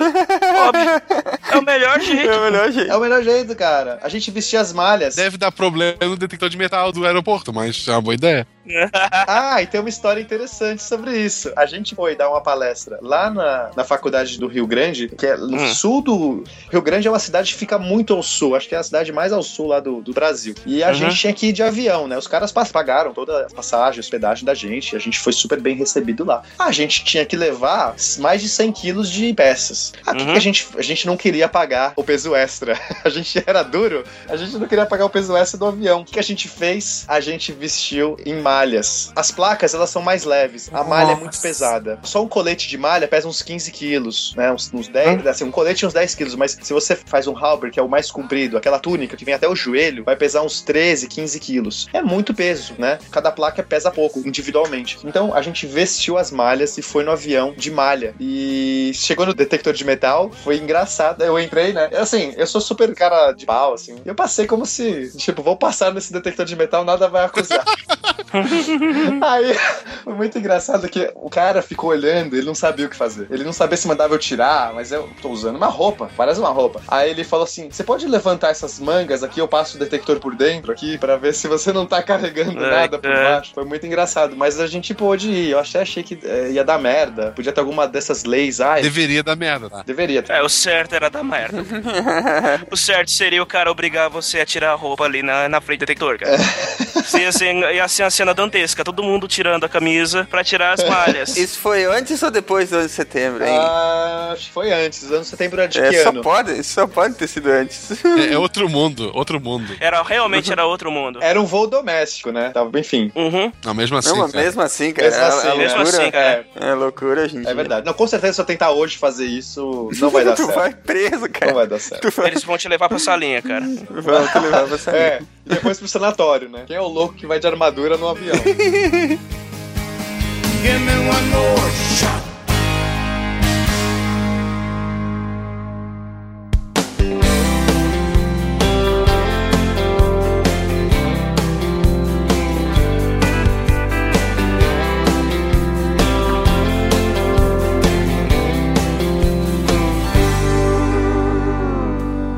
Acho que nós podíamos arrematar falando uh, sobre Man at Arms, a gente já falou, né? O ferreiro moderno, por assim dizer, do YouTube. E quem foi que colocou esse link sobre o vídeo O que a Antiguidade fez por nós? Eu acho que fui eu. Eu encontrei os links aqui, depois a gente vai colocar no post. É uma série que normalmente passa na TV Escola, né? Fala sobre o que, Éder, essa série? Ah, essa série é um antigo participante do Monty Python que ele vai explicando várias coisas, civilizações antigas descobriram ou criaram. E tem dois episódios que são muito interessantes, um que é sobre os ingleses e um que é sobre os incas, os astecas e os maias. No sobre os ingleses, ele mostra que os coteleiros ingleses conseguiam descobrir qual metal era mais duro e qual era mais mole, batendo eles no chão, que pelo barulho eles conseguiam identificar a resistência deles. Perfeito, olha que legal, faz sentido mesmo. E no sobre os incas, astecas e maias, ele mostra por que, que eles, se eles desenvolveram metais, porque eles não desenvolveram o bronze e, e o ferro. É, Legal. os incas, os Hum. incas desenvolveram em parte o bronze, eles começaram a desenvolver armas de bronze.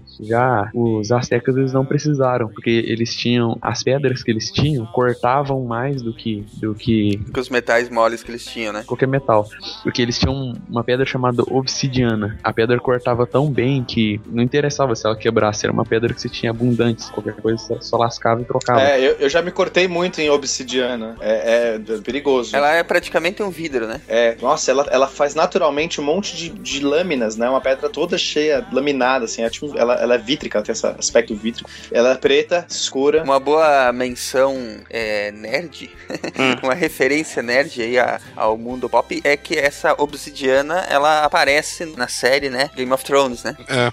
No livro também. É, no livro também. Ah, que legal. Qual, qual que é a parada? Onde que eles usam isso? Ela aparece, mas se falar mais que isso é spoiler daí. ah, então tá bom. Então beleza. Vai ficar por isso mesmo, porque senão o pessoal me bombardeia. Eles estão quase. The Machine. Se alguém morreu por conta disso, é melhor você não contar. É. É. Então, é bom lembrar que em filme, no Prometheus, nenhuma arma cortante é usada. Tava indo tão bem, cara, isso aqui. Os ouvintes pedem. Mais uma vez, ouvintes, marquem no bingo. Tava indo tão bem isso aqui, cara. Como é que pode? É bom avisar, né? Eles usam arma de fogo, mas cortante eu não lembro. Verdade. Cartela do bingo do SciCast, marquem mais uma vez, Prometheus. E Marcelo, acho que tu pode finalizar falando sobre Bushido Blade, né? É um, é um jogo que eu joguei pra caramba do PlayStation 1, que ele é um jogo de luta sem barra de vida. A ideia dele é ser o combate real, sendo real que dava pra fazer na época com o PlayStation 1, né? é, tu o personagem, é, a grande maioria orientais, né? Usavam espadas japonesas, katana e as variantes, né? Aham. que é, a- que é as espadas maiores ou menores. E basicamente era um jogo que tinha que se posicionar no, no combate, saber a hora certa de dar o golpe, se era é, aquele corte de cima pra baixo ou, ou lateral, tinha personagens com técnicas diferentes. E, por exemplo, tu acertou o- a perna de- do teu inimigo, ele vai ajoelhar. E daí ele não vai mais ficar se movimentando tanto. Tu deu um golpe certeiro nele, tu pode definir a luta com um golpe só, entende? Uhum. Então a ideia dele era trazer um pouco dessas lutas que tu tinha no, no Japão ali, é, na época dos samurais, no Japão feudal. que legal isso, hein? É bem interessante esse jogo. Entendi. É, a proposta dele era pra ser uma luta de espadas bem realista. Quer dizer, como o Marcelo falou, no que o PlayStation 1, o primeiro PlayStation permitia, mas o jogo era bem legal. Quer dizer, aí chegou no 2, eles introduziram um cara que era um um, um afrodescendente de Black Power que lutava com uma katana. Tinha metralhadora no. tinha, tinha um cara que lutava com uma arma de fogo contra espada. Era bem legal. Tu vinha correndo com a espada e o cara de longe. Mas vem cá, esse jogo, esse jogo aí ele era mais legal que o Fruit Ninja? Era. É, achei mais legal que o Fruit Ninja. Vocês tiveram mesmo que ficar pensando sobre o, o Fruit Ninja pra, pra lembrar qual jogo que é? Eu tenho que pensar. Você falou de espadas contra metralhadoras. Tinha um cara na Segunda Guerra Mundial que ele ganhou medalha e tudo mais. Ele levou uma espada medieval e um arco e flecha pra Segunda Guerra. Meu Deus, cara, maluquice. E ele usou isso? Ele fez algum uso disso? Ele não só usou, como ele rendeu um, um pelotão do exército alemão. Então você vai achar o nome desse cara, pelo amor de Deus, você tem que, tem que colocar isso no É, eu quero saber. É, ele é famoso, ele é conhecido como Mad Jack. Mad Jack?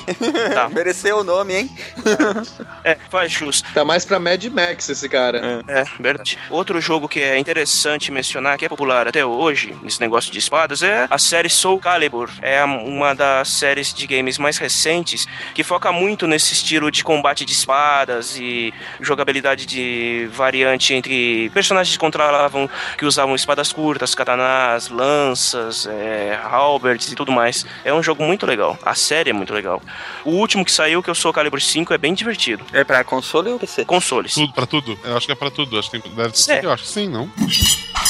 Gente, é, é legal talvez a gente citar aqui ah, os nomes de, de tipos de espadas mais famosas, né? Claro que não sei se necessariamente é os nomes que eles usavam na época, né? Isso a gente nem- não, não tem como saber. Algumas sim, com certeza a gente não tem certeza. Mas vamos lá, a, a espada que no D&D, né, no Dungeons and Dragons, eles chamam de Long Sword, que é a espada longa, era só espada mesmo, né? A espada, não, não, eles não chamavam só espada longa, era espada. Ela dá um D8 de dano. Não deu 8 de dano, mas a força. mas você tinha as espadas curtas e. Um D6. É um D6. Você tem um monte, um universo de espadas curtas. Uma interessante, muito legal, é Cinque Idea, que significa. Cinque Idea são cinco dedos, né? Em italiano. Uhum. Que é, era um tipo de espada medieval bem interessante, muito robusta, lâmina larga, assim, e, e curta. Aí você tem, sei lá, a espada bastarda, que. Um D10. Que é, é, ou espada de mão e meia, é uma espada que tem um- uma empunhadura, normalmente uma lâmina um pouco maior do que uma espada tradicional, só que ela tem uma empunhadura bem comprida que permitia você usar uma ou duas mãos. Essa já é uma espada mais característica da época dos duelos, que é mais no final da Idade Média e tal, que começou essa parte dos duelos de espadas. E aí você tem as espadas gigantescas, né? Ou montantes, Uhum. ou espadas de duas mãos, que é o ápice desse tipo de combate, de duelo, que era uma galera que ficava brandindo espadas de mais de um metro e meio de lâmina, um metro, sei lá. É, na verdade, eles arrastavam a espada e levantavam só pra descer no inimigo. Olha, mas diferente do que as pessoas costumam pensar, espada não é um negócio pesado. Quanto vocês acham que pesa uma espada, uma espada mais pesada, assim lá, um Claymore? A Claymore é aquela espada do Braveheart, do Coração Valente, que é gigantesca. 3 quilos no mínimo. 5 quilos. 3 quilos no mínimo. 5. Pesava 2 quilos. Nossa. Aquela espada, o Claymore, é uma espada super pesada. Dois, no máximo 2,5 kg, no máximo. Uma espada, ela pesava, uma espada tradicional pesava 1,2 kg, 1,3 kg. As espadas mais, assim, ah, uma espada bastarda, 1,5 kg. Esse é o peso de uma Uhum. espada. E o que faz sentido, porque você não conseguiria ficar brandindo durante horas que seja uma espada mais pesada do que isso. 3, 4, 5 quilos é, é- é muito pesado. É, e o que define a agilidade da lâmina é o centro de gravidade dela. Toda lâmina ela tem alguns atributos: o centro de gravidade e o centro de vibração. São os dois mais importantes atributos que você encontra numa lâmina. Então, onde você coloca o centro de massa, o centro de equilíbrio dela, vai dar a sensação de peso da lâmina. Quando você dá o swing, se ela tem um centro de massa, de gravidade muito alto, ela vai parecer um objeto pesadíssimo. Se você joga o centro de gravidade mais para baixo, ela parece um objeto mais leve. Mas isso vai dar também a, o impacto da lâmina. Quanto mais o centro de gravidade está mais alto, mais impacto ela vai dar. né? Então você também tem essa questão. Você tem as espadas árabes, vários tipos, mas a mais famosa talvez seja a cimitarra. Cimitarra você tem também uma enorme variedade de cimitarras, mas a cimitarra meia-lua, que é aquela que termina naquela ponta que parece uma meia-lua, um quarto de lua, é talvez a mais famosa. O falchion, que é um tipo de espada meio machado, que ela tem uma, uma parte larga em cima, que curvada, que lembra um machete, mas Uhum. é, é uma espada super também difícil de manusear, sensação de peso muito grande. É, vão falando aí, me ajuda aí, vamos falando mais tipos de, de espadas que vocês lembram. Você falou de espada longa, como as Claymore. Os japoneses tinham a, a Nodachi, ou a Odachi, né? Tanto faz. Bem longa também, de quase um metro de lâmina. Que os samurais us- o- davam pra essa espada, que ela era muito grande, ela era presa nas costas, era pra cortar cavalos. Ia. Esses eram fera. É, é, tanto é que um dos é, apelidos que essa espada tinha era literalmente Zambato, que é espada que corta cavalos. Útil. É, A espada curta samurai é a Wakizashi, é isso? Confere aí, produção. É, Isso, isso. E daí ela e a katana é o Daisho, os dois juntos, né? Conjunto. Ah, perfeito. exato. O conjunto de duas espadas que todo samurai tinha que cortar. É, e é legal lembrar que a maioria dos samurais lutavam com a katana em duas mãos. Não tem escudo, né? Sim. É duas mãos. Existem algumas ilustrações que mostram alguns samurais lutando com uma e raríssimas Uhum. lendas de um cara que lutava com duas espadas, com a katana numa mão e o Akizashi na outra. Quem introduziu isso foi o Musashi, foi Miyamoto Musashi, a técnica do Niten Ichiryu. A técnica de usar as duas espadas, como ele usava a Wakizashi na mão esquerda, como se fosse um escudo, Sim. e atacava com a katana na mão direita. Mas isso era porque o porte do Musashi era bem atípico dos japoneses. Ele era muito alto e muito forte, então ele podia manipular as duas espadas. Interessante. Uhum. Bom, eu acho que passamos aí por todos os. É, deve ter muito mais tipos que a gente não tá lembrando agora, mas esses são Os os principais. principais, quem sabe. Verdade. Muito bem. Marcelo, piada final. Eu, piada, eu achei aqui o maluco que o cara falou, que é o John Malcolm Thorpe Fleming Churchill, conhecido como Jack Churchill. Esse mesmo, cara, eu aceito. O cara passou pela Primeira Guerra Mundial, não fez nada de muito interessante, saiu. Participou de um filme chamado O Ladrão de Bagdá, porque ele era um bom tocador de gaita de fole. Na Segunda Guerra Mundial, aí ele foi chamado novamente, ele levou um arco e flecha e uma Claymore pra guerra. Olha aí. Ele era um escocês, então. É, durante um dos primeiros confrontos, ele acertou um comandante de um, de um grupo de alemães, né? Ele acertou o, o comandante inimigo, ele abateu né, com um arco e flecha. Então é o único britânico a bater alguém com arco e flecha na Segunda Guerra Mundial. Provavelmente a única pessoa que abateu alguém com arco e flecha na Segunda Guerra Mundial, né?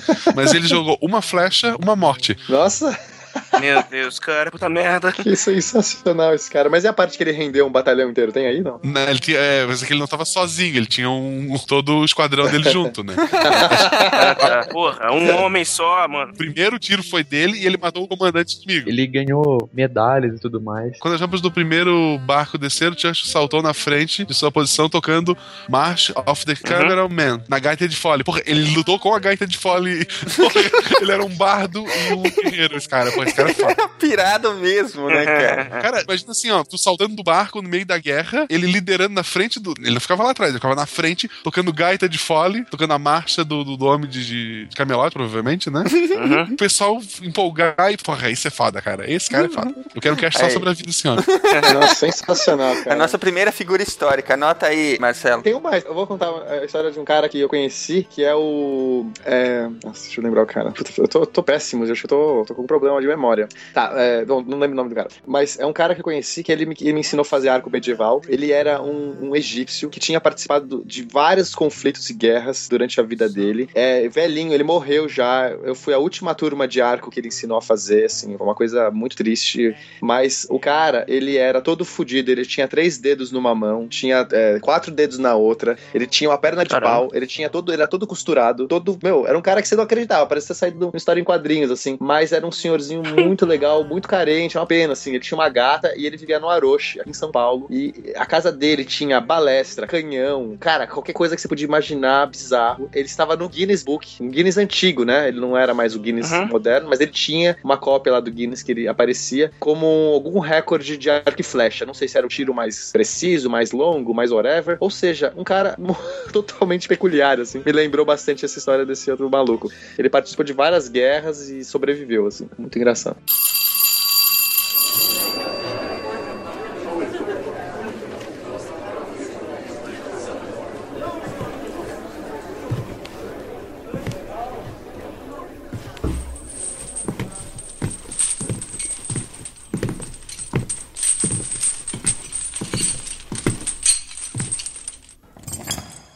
Hooray for you, convict.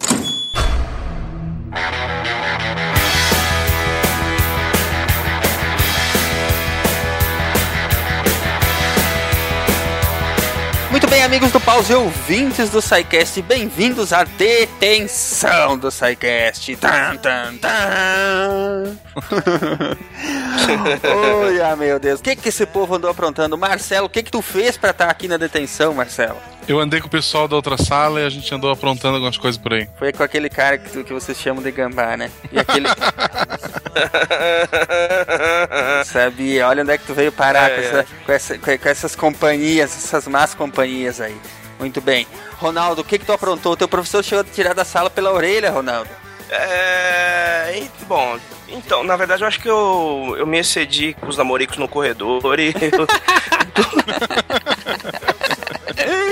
Ai, ai, ai. Você, você não, você é fogo, Ronaldo. Ô, Marcelo, o que que anda acontecendo por aí? Eu gravei com o pessoal lá do Drink and Play, o, o Histeria, e como eles gravam o e-mail do episódio que vai ao ar no dia seguinte, junto com o episódio da semana seguinte, eu tô no não, nos e-mails do episódio de segunda-feira, que foi sobre versão brasileira, que eles falam de músicas estrangeiras que receberam na década de 90, principalmente versões no, no Brasil. Então fala lá de, de dominó, de é, Kelly Key, latino e todas as porcarias possíveis que, que a música brasileira fez pra estragar a música estrangeira, assim, tá bem engraçado. Essa é boa. E daí no final do episódio tem os e-mails e eu tô lá respondendo pergunta, é, explicando por que, que médico odeia. Por que, que farmacêutico odeia médico, essas coisas, tá tudo lá.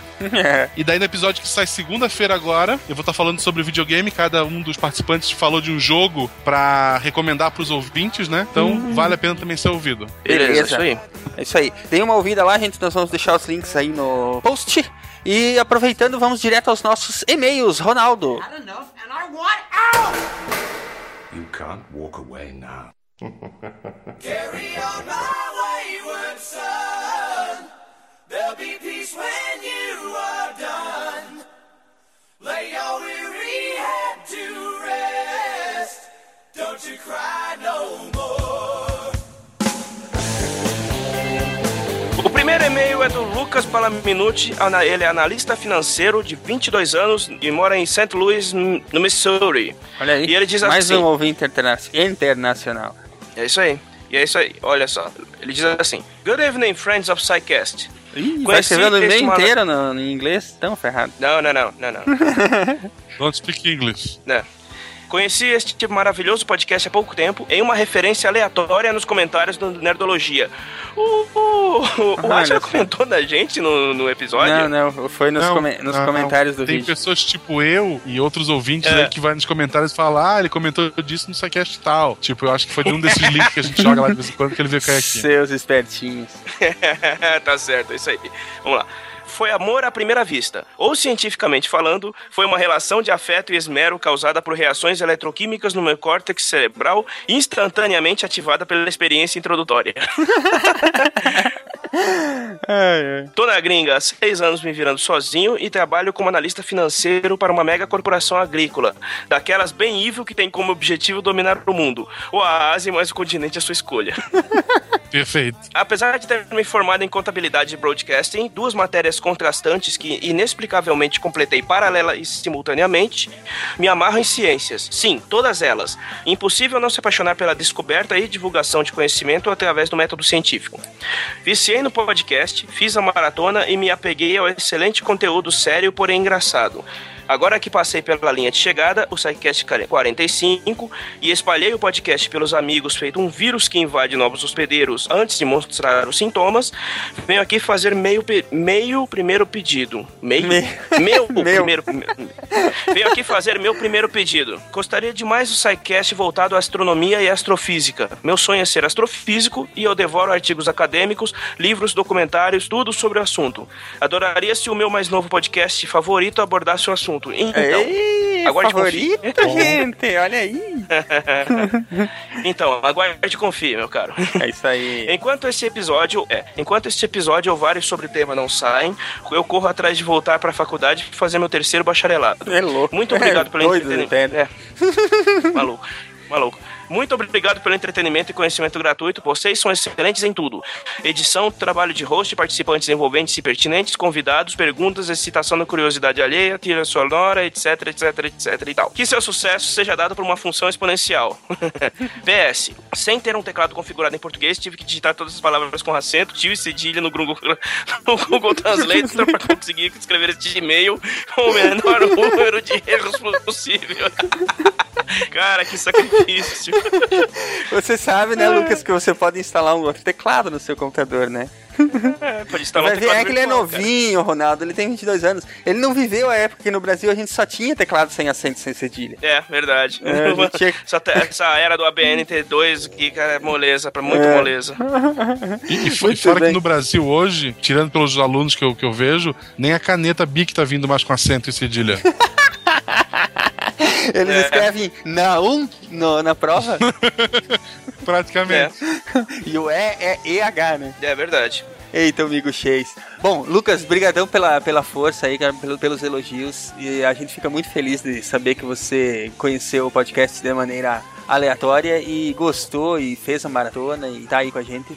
E, enfim, aguarde e confie aí que nós vamos ter muitos programas bacanas pela frente. Espero que ah, eles estejam à altura do que você espera e, e tenha os assuntos que você pediu aí. Aguarde aí que nós vamos conferir. É, valeu, querido. E também agradecer Com a todos certeza, os ouvintes que ficam espalhando o link pelo né, Nerdologia e pela internet afora para trazer mais gente para casa. Valeu mesmo. É isso aí, vão lá e espalhem a palavra, como diriam os, É. os mais afoitos. Beleza, vamos ao próximo e-mail, que sou eu mesmo que vou ler.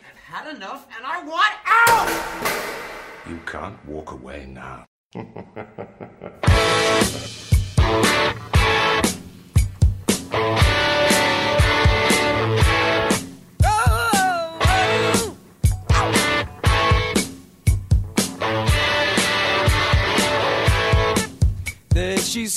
O e-mail vem da de Fane Weber.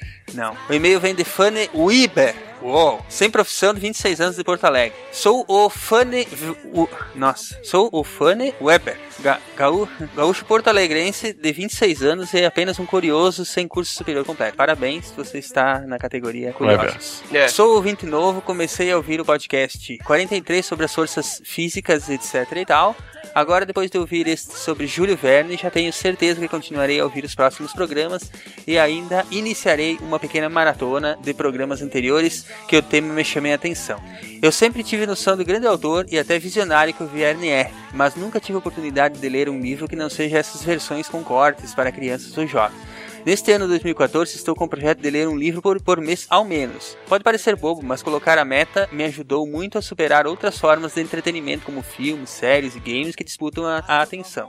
Então pretendo ler algum livro do Verne até o final do ano e até reouvir o podcast para quem sabe pegar outras informações bacanas. Eu Não olhei Olha a só. lista de podcasts passados ainda, mas já recomendo ser feito um podcast sobre o autor mais, que mais gosta, Isaac Asimov. Eita desafio, hein? É... É isso, queridos. Finalizo aqui meu primeiro e-mail que envio e gostaria de agradecer um bom, o bom trabalho feito por vocês. Ainda tentando me acostumar com algumas expressões que vocês usam no programa, como por exemplo amigos do pause. Ainda não entendi direito o que quem é amigos do pause e por que é usada essa expressão para nós ouvintes do SciCast. Ô Fanny, se você soubesse a quantidade de vezes que eu respondo essa pergunta nos e-mails, cara, tu não faz ideia.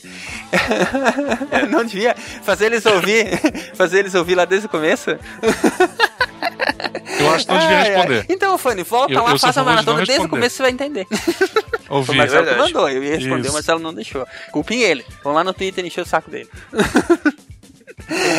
Beleza, Fanny. Um abraço. Continue com a gente aí que vocês vão se amarrar nos próximos programas. É, vamos ao próximo, Marcelo. Had enough and I want out!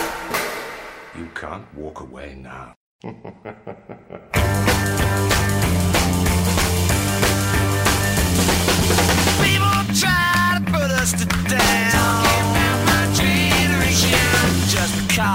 get around.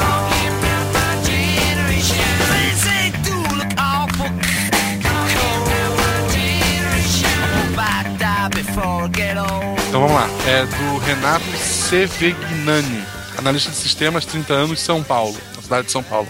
Olá, professores, estudantes e curiosos. É tipo o antigo Orkut, né? Que tinha é, hétero, homo e curioso, não tinha um esquema assim? Sou ouvinte recente do SciCast, comecei pelo episódio 40 sobre Egito Antigo e voltei para alguns programas anteriores, anteriores cujo tema tinha interesse primeiro, como 32 de programação. Parabéns pela iniciativa do programa que ajuda a divulgar o conhecimento em diversas áreas de forma divertida, dinâmica, interessante e profunda. Nesse programa 43 ocorreu a volta da leitura de e-mails, parte dos podcasts que acho muito importante para que os ouvintes tenham melhor percepção de proximidade.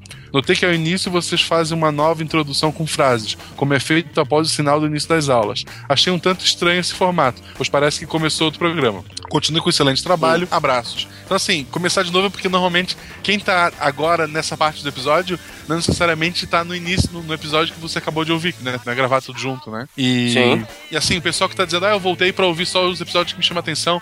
Escutem tudo. Eu tô fazendo. a Eu já ouvi todos uma, uma vez, alguns mais de uma vez, e voltei pra fazer a maratona. É impressionante como desde o primeiro a qualidade tá lá, assim, na edição, no- nos convidados. Tirando a música do episódio de Energia Nuclear, olha, o resto é excelente. Assim, recomendo todo mundo ouvir tudo, incluindo Energia Nuclear, que é o episódio também. Tirando esse ponto, é- ele é excelente em informação. Eu, eu posso explicar Cara, assim abertamente? Cara, de energia nuclear é um dos meus favoritos, velho. Que ele é muito engraçado. Não, ele é muito bom, ele é muito bom. Mas tem hora que eu me pego cantando a música de fundo e esqueço sobre o o episódio.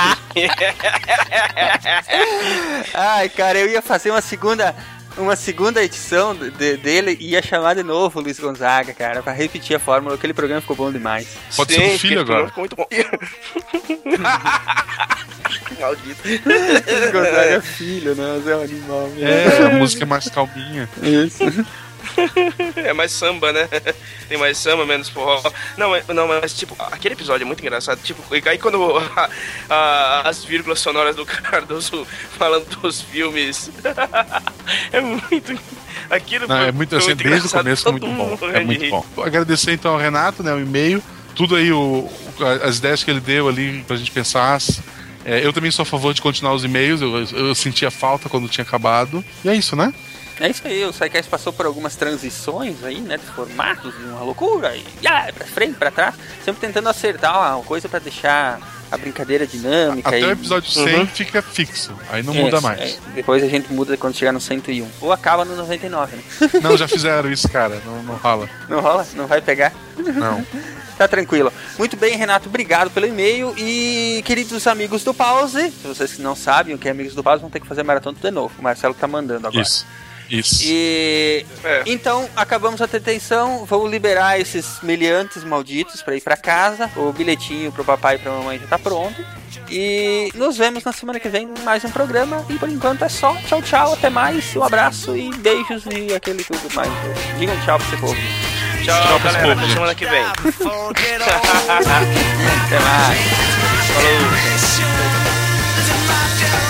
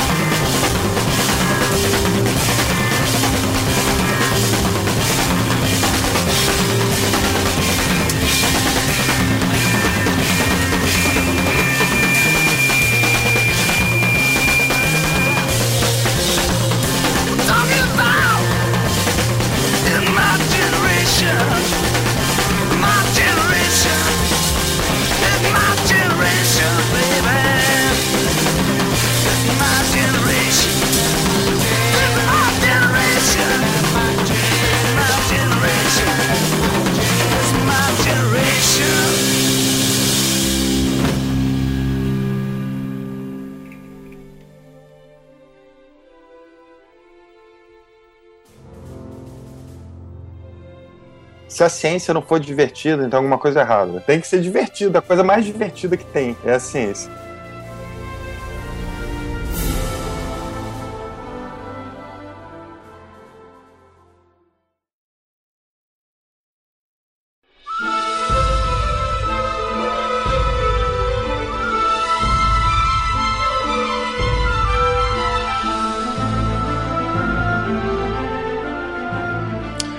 Só tem que tomar cuidado porque nesse cast o tempo todo vai acontecer isso, né? De cortar. que filho da mãe, cara. Ai, ai, ai, ai, ai. Meu Deus, não perde uma.